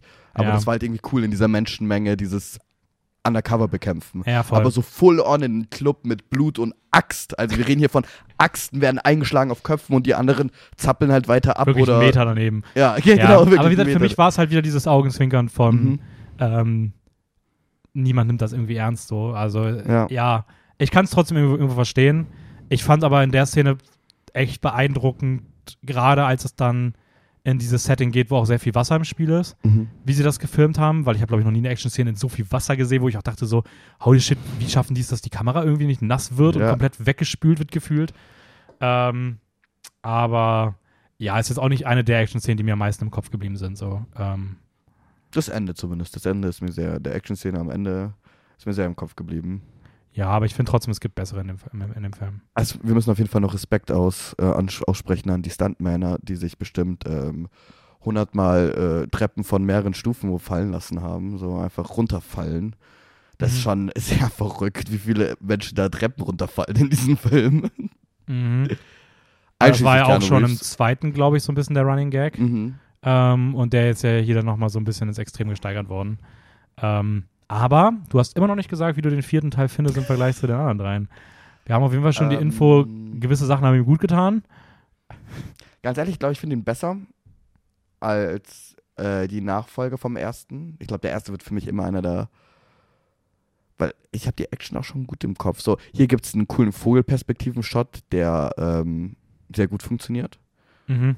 Ähm, Äh, den, fand ich, den fand ich tatsächlich Unglaublich. unglaublich gut. ja. Also wirklich, also ich, ich, ich, Ich, bin mag, ich sogar. mag diesen Start, weil er startet so langsam rein. Ich habe ich hab gehört, dass es einen sehr coolen Vogelperspektiven-Shot geben wird in diesem Film. Und dann, wenn er so reinstartet, war ich so, oh, da bin ich so meinen Sitz, in meinen Sitz so hoch und so, oh, passiert da jetzt, passiert da jetzt. Dieser, dieser Fluss da rein ist schon cool. mhm, weil die so hochkippt, die Kamera. Genau, Ne? die geht so ein Kran langsam, ganz langsam hoch. Also ich wusste nicht, dass es so eine Szene im Film gibt. Mhm. Und das war so der Moment, wo ich dann, also ich muss sagen, ich fand, also ich fand die Szene wirklich krank. Ja. Also das ist so, weil bisher habe ich immer gesagt, meine Lieblings Action-Szene ist aus The Raid 2, Mhm. aber die ist schon dicht dran, weil ich habe Wow. richtig krasse Feelings bekommen. Das war auch irgendwie so, ich habe mich so desorientiert gefühlt und habe so richtig so ein flaues Gefühl im Magen bekommen, aber gleichzeitig habe ich es auch ultra gefühlt und ich habe so auf gar nicht gedacht so, das ist so krass choreografiert. Auch cool Holy mit, die, fucking mit den, shit. Äh, ähm, mit der Waffe, die, sie, die, die da benutzt wird. Voll. Ja. Also auch dann, dann noch teilweise Spiegel drin und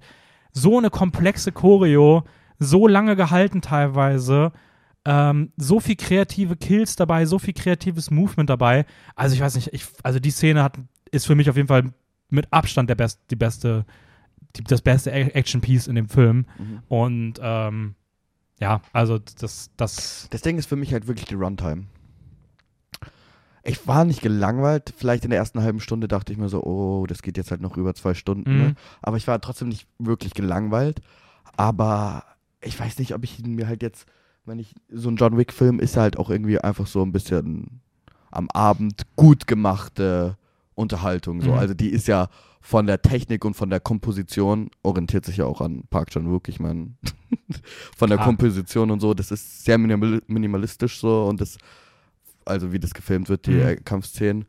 Ähm, aber halt so drei Stunden an Abend John Wick zu schauen, ich weiß nicht, ob ich das halt nochmal so gern machen würde. Ah. Deswegen äh, fällt der wahrscheinlich bei mir beim Ranking so niedrig. Sonst wäre es vielleicht für mich der Beste. Also für, für mich ist es auf jeden Fall der beste von den, aus der Mhm. Reihe. Ähm, ich verstehe das irgendwo. Ich finde auch in der ersten Stunde kam, fand ich doch die Action Pieces noch nicht abwechslungsreich genug. Mhm. Da habe ich schon das Gefühl gehabt, okay, ist gerade ein bisschen repetitiv und Sehr lange Action. Also vor allem das am Anfang diesen Osaka Hotel ist Ja. sehr lange. aber es ist trotzdem irgendwie cool gefilmt und sind coole, Mhm. immer noch coole Ideen dabei.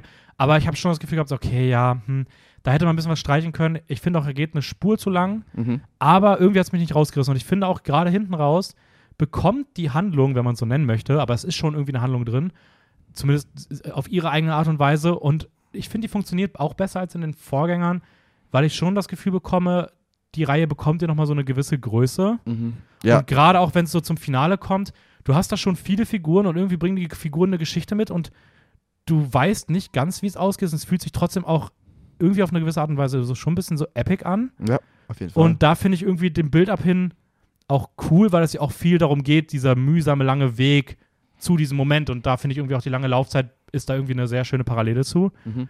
Ähm, und ich finde, es geht am Ende einfach irgendwie gut auf, für mich zumindest. Also ich, ich, ich habe das schon sehr gefühlt. Also ich bin da schon sehr mehr und mehr reingekommen. Ich habe noch zwei Fragen.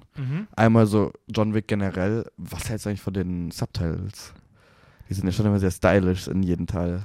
Ja, also ich fühle die nicht so sehr. Vom Fühlst du nicht so sehr? Nee, ich finde die vom, ich finde es, es ist schon, also ich finde es schon cool, dass sie irgendwie ein bisschen was Stylisches gemacht haben, als einfach nur Mhm. irgendwie unten drunter oder so. Keine Ahnung, ich finde, es passt schon in den Film rein. Aber ich habe schon Subtitles gesehen, die ich einfach cooler von der Einblendung finde. Safe. Ich es weiß, sieht ich mir immer ein bisschen zu sehr aus wie Need for Speed oder Fast and Furious. Ja, ich weiß, aber ich mochte es noch so im ersten, vor allem als er im ersten äh, seine Rache an Theon Greyjoy ähm, nimmt. Mhm. Das, das ist ein cooler Moment, weil da wird der Untertitel ja auch so abgebrochen. Ähm, aber sonst, ich weiß auch nicht. Ich finde es, es irritiert mich nicht. Ich finde es jetzt auch nicht so krass originell. Ich finde es besser als normale, glaube ich. Wieso nicht? Ja, voll. Für den Film passt es. Das gibt so ein bisschen Badass-Vibe noch rein. Und äh, meine andere Frage wäre, wie, was hast du von Bill Skarsgård gehalten in der Rolle des Marquis? Für mich tatsächlich auch ein weiterer Vorteil dafür, dass ich finde, dass der vierte Teil besser funktioniert als die anderen, weil ich ihn schon den coolsten Villain fand und ich finde, er kommt mit einer gewissen Präsenz, Mhm. die sehr eigen ist und es ist nicht so diese, ich weiß nicht, ich finde, die Figur hat sehr klare Stärken und hat sehr klare Schwächen und es ist nicht auf einmal so aus dem Nichts ebenbürtig, sondern er ist einfach nicht in jedem Aspekt ebenbürtig, aber er kann das gut ausspielen und er kriegt trotzdem irgendwie eine gute, eine gute, ähm, ein gutes Bedrohungslevel abgebildet, also deutlich besser als, keine Ahnung, ich weiß nicht mehr, ob es einen dritten großen Villain gab. Nee, ähm, das ist eher so das, Im ganz, das große Ganze. Im zweiten habe ich auch nicht gefühlt, im ersten auch auch nicht. nee. Aber ich finde schon Bill Skarsgård, der Bill Skarsgård ist auf jeden Fall der, der Beste. Ich bin auch ein großer Fan von ihm. Bill Skarsgård auf jeden Fall für mich größer als Alexander Skarsgård, was Schauspiel angeht. Also ich finde ihn schon, ich finde, er hat einfach ein Ja, cool, eine er ist coole einer Ausstrahlung. Ich finde, er ist einer auf jeden Fall potenziell mit einer der besten Schauspieler so. Der kann schon krasses Zeug machen. Ich, hier hat mich ein bisschen sein Akzent irritiert.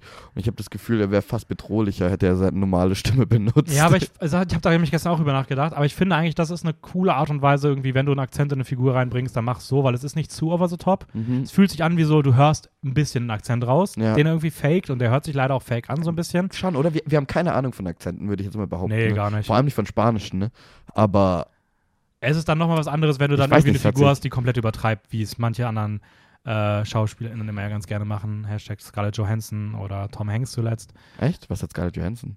Hat die das nicht bei, ist das nicht bei Jojo Rabbit, wo sie irgendwie ganz Ich weiß nicht. weird Wie ist mit Arnold teilweise redet? Schwarzenegger in Batman? Ähm, Das würde ich gern hören. aber ich fand ihn tatsächlich ziemlich cool in dem Film. Ich mochte sein Auftreten. Ähm, und ja, ich weiß nicht, ich, ich fand auch sein. Ich, ich, wie gesagt, ich, ich mochte tatsächlich das Finale ziemlich gerne. Ich auch. Ähm, Ganz ehrlich, ich fand generell den Style und die, die Color Grading, es hat ja schon dieses Still, dieses Still, was veröffentlicht wurde, zeigt ja schon so ein bisschen, also die Farbe Orange und Grün ist sehr, sehr vertreten in dem Mhm. Film. Auch als Marquis, so, also Bill Skarsgård Charakter, als erstes vorkommt, ist in diesen, vor dieser riesen Fensterwand, wo dieses orangene Licht durchbrennt. Und ich finde das ästhetisch irgendwie mein Gefall, äh, mein Geschmack entspricht es nicht, aber ich finde es trotzdem cool und für den Film passend irgendwie. mhm. So, ich weiß nicht, das hat mir, ähm, okay, ist ein merkwürdiger Vergleich, aber so 300, so, Mhm. so 300 ein bisschen gegeben, dieses übertriebene Licht, äh, Ja, auch die, auch die teilweise sehr plötzlich aufkommende Mini-Zeitlupe, die auch sehr so Snyder-like ja, wirkt. ja, genau, so ein bisschen Zack Ähm. Snyder, was sich ästhetisch halt nicht so meinem Geschmack widerspricht, ich aber trotzdem fühlen kann für so einen Film. Ähm, und da muss ich auch sagen, das Finale fand ich sehr cool und eigentlich auch das Setting und Location, wo es zieht, aber dieses Color Grading ist, ich weiß nicht, es gefällt mir nicht ganz von, von der Ästhetik her. Also von, dem, von den Farben, vom Farbeinsatz fand ich nämlich tatsächlich das O- Osako am coolsten. Mhm. Mit diesem sehr, dieses typische, Ja- also Yakuza ist irgendwie immer mit diesem Schwarz und dann sind so rote Lichtakzente drin Ja. und dann hast du noch Kirschblüten und sowas. Und ich finde irgendwie, das war da auch drin, das habe ich halt voll gefühlt so vom Look. Auch so die Schwertklingen, wo sich dann irgendwelche Lichter Ja. drin spiegeln oder sowas. Ähm, hinten raus ist mir das dann von den Farben gar nicht mehr so krass aufgefallen. Mhm. Und ich fand auch da das Color Grading, ja, das ist okay. Wie, wie du schon sagst, passt da gut zu, aber es wäre jetzt auch nicht unbedingt meins. Ähm, die Zeitlupe mochte ich tatsächlich, was auch weird ist, weil ich eigentlich selten Zeitlupe mochte, aber ich finde, es hat irgendwie gut gepasst. Es hat dem Ganzen immer irgendwie eine gewisse Wucht gegeben. Ich glaube, es ist tatsächlich so, ich habe es jetzt schon oft irgendwie erwähnt in dieser Folge, aber John Wick 4 hat mehr und mehr dieses Comichafte.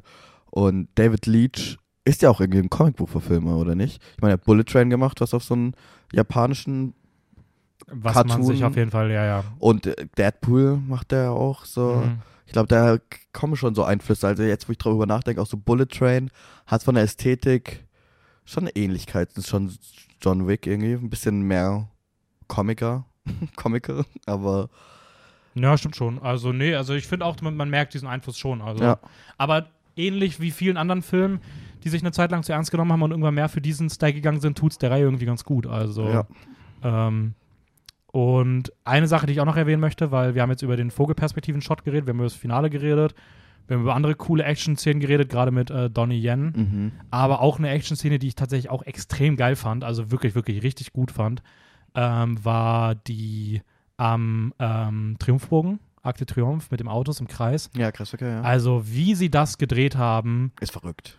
in so einem, also wirklich eine Kampfszene in einem fließenden Verkehr, weil du klar musst da irgendwas bisschen auf, also ich weiß, also das, aber trotzdem, das muss so krass gewesen sein von der Ja. Choreo. Dann noch der Moment, wenn noch irgendwie der, der, der Hund noch dazu kommt, wo ich auch wieder war so, holy fucking shit, wie, wie macht ihr das? Das Ja. ist so insane von der Choreo-Arbeit. Ähm, vollkommen crazy. Also es ist wirklich, du hast das Gefühl, die, die gehen wirklich dafür und denken sich, okay, wir müssen uns nochmal übertrumpfen, müssen uns nochmal übertrumpfen und sie schaffen es irgendwie auch. Die Action wirkt so gut gemacht und natürlich ist es irgendwie ein Actionfilm und man kann jetzt nicht die ganz großen Sachen erwarten, so, es will es auch gar nicht sein, es hat nie einen Anspruch daran. Aber wenn man wirklich über nur von der Action ausgeht und auch dann das als Actionfilm wahrnimmt und dann guckt, wie das so im Großen und Ganzen funktioniert, dann ist schon gerade Teil 4 jetzt für mich so der Film, wo ich sage, ja, das ist schon auf einem Level wie Peak Mission Impossible oder einen Fury Road. Natürlich ist ein Fury Road nochmal irgendwie in manchen Ecken ein bisschen durchchoreografierter. Findest du? Ich finde es schon in. Fury Road. Ich finde Fury Road noch eine Spur besser. Aber ich meine, von, von der, von der Action-Choreografie erinnere ich mich nicht an Fury Road, dass die besonders krass war. Dann guck dir mal ein paar Behind the Scenes an. Die haben fast kein, die haben fast kein CGI benutzt in dem Aber das gesamten ist auch, auch nicht so viel Kampf. Leute, die haben, so die, die haben Single die haben, Combat, weißt du, so. Ja, aber schon auf ihre eigene Art und Weise Autos, die über andere Autos rüberspringen, Explosionen, Okay, sowas. Menschen an Stöcke gebunden und auf ein Sowas. Auto drauf, die dann hin und her schwenken. Natürlich, natürlich, Ähm, aber so, so die Hand Single Nein, das gar nicht. Nein, Combat. nein, nein, das gar nicht. Aber so auf seine eigene Art. Ich meine, Mission Impossible Okay. Action-Szenen sind auch gefühlt. Tom Cruise hängt sich an ein Flugzeug dran. Ja. Ähm, Tom Cruise klettert ein Hochhaus aus. Das ist auch eine andere Art von Action, Okay, als bei, es bei jetzt hier ist. Choreografie ist das für mich irgendwie immer so Tanz. Und dann ist so bei Action auch so Nee, da ist, dieser das, da, da, da ist das für mich dann eher so an The Raid Ja, äh, genau. dran. Den hätte ich als auch noch gerade erwähnt. Aber ich finde schon so, wenn man darüber redet, okay, Mission Impossible ist so unfassbar gut als Film, weil es einfach gerade auch in der Action einfach so gut wird ab irgendeinem Zeitpunkt und Fury Road ist so krass, weil es das mit Autos, Farbe, bla bla bla ähm, und man kann über die Story hinwegsehen, weil es einfach nur hin und her fahren. Ähm, The Raid hat so kranke Choreos und sowas. Mhm. Und ich finde irgendwie John Wick, für mich war er immer so, er ist nie ganz rangekommen, weil die ersten drei Teile das irgendwie nie so hergegeben hatten, zumindest für mich. Mhm. Und mit Teil 4 ist für mich so, auch so dann als großes Ganzes gesehen, so, ja doch, der spielt da schon mit so. Also das ist Ja. schon das Gleiche und äh, gerade Teil 4. Das ist ein schönes Kompliment auch Ähm, eigentlich, sehr großes Kompliment an John Wick. So, Voll, also- kann mit diesen, mit dem besten Actionfilm so in den letzten Jahrzehnten. Ja, voll. Oder im letzten Jahrzehnt. Und ähm, ich weiß nicht, ich muss dann auch mal an sowas denken wie No Time to Die, der irgendwie auch alles zusammenbringen will und so mit so, als mit so einem Big Bang enden will. Und ähm, ich weiß nicht, der hat, nie, der hat nie auch nur an dem gekratzt, was John Wick 4 irgendwie dann teilweise gemacht. So. Ja, du merkst halt auch, ich meine, die, äh, die zwei Regisseure, ich weiß gar nicht, ob auch David Leach, wie viel er jetzt beteiligt war nach dem ersten Teil, aber David Leach und Chad Stahelski sind ja auch ehemalige oder immer noch Stunt- ähm, Männer gewesen, die tatsächlich mit Keanu Reeves an Matrix gearbeitet haben. Das heißt, die kennen sich schon sehr lange, Na, die ja. drei. Das ist schon cool. Kleiner Fun Fact. Ähm, die harmonieren aber auch gut. ja, aber keine Ahnung, du merkst, so in letzter Zeit gibt es so ein paar Stunt-Männer und Choreografen, die so ihre eigenen Filme machen. Erst letztens auch mit Day Shift, mit ähm, Jamie Foxx, der ja eher mittelmäßig angekommen ist, aber so diese, so, so, so Action-Choreografie, die werden ein bisschen wieder mehr, mehr wertgeschätzt, so ein bisschen mehr Mühe gegeben und auch mehr drauf geachtet, weil man halt merkt, dass solche Filme wie, du kannst halt nicht einfach nur James Bond haben und dann halt Und dann einfach erwarten, das funktioniert schon. Ja, so. genau, Also, so, weil, ich weiß nicht, also wenn Day Shift bessere Action hat als so ein James Bond, ist das halt irgendwie ein Armutszeugnis für einen Actionfilm. Ja. Also, ah, ich habe gerade mal nachschauen wollen. Ich wollte mich gerade sagen, ähm, vielleicht auch ein gutes Zeichen dann dafür, wann, wenn dann das Spin-off kommt, Ballerina, mit Anna de Armas in der Hauptrolle, das John Wick Spin-off, ja, und wer? ähm, was ja kommt, so was mittlerweile auch ein Poster hat bei, bei der What? Box, Sag mal ja. was auch irgendwie ganz cool aussieht. Ist es Anna der Armas in der Mitte? Nee, oder? Sie spielt immer, also Oh. sie spielt die Hauptrolle und ich kann mir mir nicht vorstellen, warum es eine andere Person sein soll. Das wäre aber witzig. ähm, was ich aber direkt sagen muss, ist, den macht nicht Chad Stahelski. Der ist da nur Produzent. ja, natürlich. Äh, Regisseur ist Len Wiseman, den man beispielsweise kennt aus Meisterwerken wie ähm, zwei Oh Filme aus der Underworld-Reihe. Total Recall und äh, äh, Live Fry or Die Hard aus 2007. Es ist der fünfte. Ich weiß tatsächlich nicht, welcher das ist. Ich glaube, vierte und fünfte waren furchtbar. Stirb langsam. Äh, vier ist das. Und Total Recall, meine Ähm, Güte. aber naja, vielleicht mit Chad Stahelski als äh, Produzenten und hoffentlich dem gleichen Stunt-Team und Das ist Choreo-Team. nicht Anna de Armas auf dem Poster. Das muss sie sein. Das ist sie aber nicht. Das das muss ist vielleicht aber so gefotoshoppt, dass Dann es so hatten sie ausschaut. sie vielleicht fürs Foto noch nicht da. ja, ich glaube, sie hatten sie, aber das ist also das ist ja totaler Schwachsinn hier. Aber auch ein bisschen der, Dead, der Deadpool 2-Shot, oder? Liegt er da nicht auch zwischen Waffen oder sowas? Ja. Das ist dieses typische, eine Person in der Mitte angeordnet aus einem Aber Halbkreis. auch John Wick, glaube ich, im zweiten oder dritten, hat doch diese Waffen alle um ihn auf Ja, ihn und gerichtet. Jared Leto in Suicide Squad, oder? Oh, Also, schöner Ja. Reference. Ja, wir werden auf jeden Fall bestimmt noch sehr viel John Wick-Content bekommen. ich dachte Ähm, den- wir werden den noch liefern. Ich wollte gerade sagen, nee, wir sind eigentlich, also bei uns kommt vielleicht noch was, aber eigentlich sind wir durch. Also ich weiß, dass es Gespräche gibt, so, also Ballerina ist ja so gut wie abgefilmt, da hat, tritt ja auch noch Keanu Reeves und ganz viele andere Charaktere von der John Wick-Reihe auf. Weiß ich nicht wieso, weil das sind tatsächlich nicht so interessante Charaktere, meinetwegen. Ähm, es ist aber auch noch immer ein Gespräch, John Wick 5 tatsächlich äh, und ein anderes Sequel-Spin-Off, ob es um Donnie Yens Charakter geht und ob die Rache von einer anderen Figur vielleicht eine Rolle spielt, keine Ahnung. Es wird auf jeden Fall noch sehr viel Content aus diesem ähm, JWU-Universum geben. Aus dem JW. Ja. Ähm, ja, aber ich muss ganz ehrlich sagen, solange sie die Action gut machen und sich Mühe geben, why not? Ja, Also- ich bezweifle das leider. Ich bin ein kleiner Skeptiker der, in der Hinsicht. Ich glaube, Ja, aber ganz ehrlich, also ich würde behaupten, man war wahrscheinlich seit Teil, also ab der Ankündigung soll Teil 2 geben, Skeptiker. fair. Also, wer hätte nach einem Teil gedacht, dass die Reihe irgendwie vier Teile hergibt, die Ja. auch potenziell das Niveau halten, der dritte mal so ein bisschen ausgeklammert, aber mit dem vierten halt dann nochmal besser werden als in der bisherigen Reihe. Also ich finde schon, die Reihe hat nie das, hat mir nie den Vibe gegeben, dass sie das hergeben würde für diese Richtig. Umfang. Vor allem der zweite, ganz ehrlich, der ist von der Story her. Und ich meine, der vierte steht jetzt auch bei Letterboxd immer noch bei 4,2, kommt ja unfassbar gut an. Ja, finde ich ein bisschen krass. Ich finde es auch eine Spur zu hoch, Ja. obwohl ich tatsächlich auch sagen muss, es ist für mich schon eine hohe vier Sterne. Wow. Aber ich, ich nehme es halt auch als das, was es ist. So. Du kannst es jetzt natürlich nicht mehr vergleichen mit anderen Sachen, die du das irgendwie ja, gibst. Ich meine, auch Mission Impossible Fallout ist bei mir ho ganz hohe vier Sterne und trotzdem denke ich mir so, ja, natürlich ist es, man muss halt Actionfilm sehen, aber ich sehe auch einen Horrorfilm als einen Horrorfilm. Also, ja, macht Sinn. ja, aber nee, aber ich finde irgendwie das, ich habe das Gefühl so, früher, es gibt immer so Genres, die man dann so ein bisschen niederwertiger ansieht und die Klar, dann irgendwie. Komödien auch. Also Ja, viele, viele sehen es so bei Komödien. Und ich habe auch das. Gefühl, heutzutage schon so Action, weil Action auch so, Natürlich. gerade durch so Marvel und Star Wars und alles ist repetitiv einen schlechten Ruf auch- bekommen hat. Es, ja, es gibt halt, es ist gerade irgendwie so eine Zeit, wo es so ein bisschen äh, sich bestimmt einige Leute so schämen dafür, solche Filme Ja, auch richtig Netflix gern hat zu ja mögen. gut dran gearbeitet und produziert immer irgendwelche billigen Ja. Actionfilme. Und das ist irgendwie schon jetzt bestimmt für einige so ein bisschen so ein, so ein Geheimnis, dass sie solche Action genießen, obwohl es ja, also, keine Ja, Ahnung, und- obwohl John Wick ist schon extrem brutal, so, es ist schon, also ich weiß noch sogar, beim bestimmten äh, Toten ist der 40-jährige Mann neben mir, hat so ein bisschen gezuckt und war so ein, oh, ei, das hat jetzt aber weh. Weißt du eigentlich, ob der ab 16 oder ab 18 ist? Der ist bestimmt ab 18. Obwohl, Ich weiß gar nicht, weil ganz ich ehrlich, so es ganz... in einen John Wick eine Sexszene? Nicht, gell? nee, Warte mal nicht. ganz kurz. Da mal. schön. Ich dachte gerade, du wolltest die Folge unterbrechen und Quatsch ähm, nee, tatsächlich nicht. Ich weiß, der zweite ist auf jeden Fall ab 18. Ich weiß nicht, ob der dritte auch ab 18 ist. Aber ich muss auch sagen, ich fand den vierten nämlich tatsächlich von den Kills her nicht so brutal wie die Teile davor, gerade den zweiten. Also ich finde, der zweite hat. Ist das der zweite oder der dritte? Irgendein, ich glaube, es ist der dritte. Der hat für mich schon einen sehr, sehr brutalen Kill. Ähm, ich sag nur Messer-Auge. Ähm, weil das auch sehr aus der Nähe und sehr langsam gefilmt ist. Ähm, und ich finde, der Teil hat gar nicht so die ganz, Krumm. Ja, die ganz brutalen Sachen.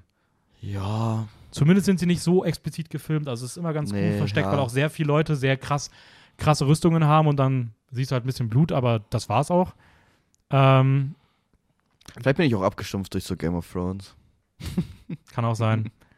Anyways, Anyways. bevor ihr hier zu sehr abstumpft bei unserem Gerede, äh, machen wir mal Stopp für heute, glaube ich, weil ich habe, oder ich weiß nicht, also ich habe jetzt nichts mehr zu sagen. Ich bin mit meinem John Wick Content am Ende. du bist am Ende. bin am Ende. Ähm, Nee, ich bin auch. Also ich weiß nicht, ich glaube, es kommt nichts qualitativ Hochwertiges mehr aus meinem Mund über John Wick. dann finde ich schön, dass du auf jeden Fall alle deine Qualität in die bisherigen Wörter gelegt hast. Du bist ja. Ah, es, noch eine kurze Statistik. In äh, ähm, 2 Stunden 49 Minuten sagt äh, Keanu Reeves in John Wick Chapter 4 380 Wörter. Hört sich viel an, ist es nicht. Das ist tatsächlich nicht viel. Nee. Das sind zwei Wörter die Minute gefühlt. So, was schon wenig ist bei einem Film über ihm. Ja. So, wo, wo die ja, Kamera stimmt. eigentlich auch permanent bei ihm bleibt, so über 90 Prozent des Films. Ähm, vor allem sind von den Wörtern wahrscheinlich auch 10 Prozent yeah, Yeah, yeah. I'm gonna need a gun. Ähm, aber ja, falls ihr das noch nicht tut, folgt uns auf Instagram, filmjoker-wien. Da kommt auch wahrscheinlich am Wochenende noch eine John Wick 4 Kritik nochmal kurz zusammengefasst für euch. Ähm, sonst Schaut Filme. schaut Filme, geht auf YouTube. Geht da gibt es auch. Content von uns. Ein sehr cooles Video von Tobe zuletzt über Taxis. Mhm. Challenge an euch, findet raus, ob John Wick in irgendeinem Film mal ein Taxi benutzt. ähm, und nächste Woche stellen wir euch dann die kommende Anime-Season vor, die jetzt startet, die Spring-Season. Da werden wir ein bisschen über Animes wieder reden. Da ist André mal wieder zu Gast. Ähm, und dann haben wir ein paar coole Sachen Yeah, im Gott sei April Dank, geplant. André. Hup, hup. Und ja, ich bedanke mich fürs Zuhören. Letztes Wort wie immer, Raul. Äh, ja, ich, ich freue mich auf die nächste Folge, die ich hier mache. Ich bin schon sehr hyped, ich verrate noch nichts. Ähm, aber ihr werdet auf jeden Fall dann meine Meinung zu Game of Thrones hören, weil ich werde, glaube ich, in den nächsten paar Tagen damit durch sein. Und ja, ich werde jetzt noch ein bisschen versumpfen in äh, Westeros. Westeros. ja, wiederschauen. Toodles.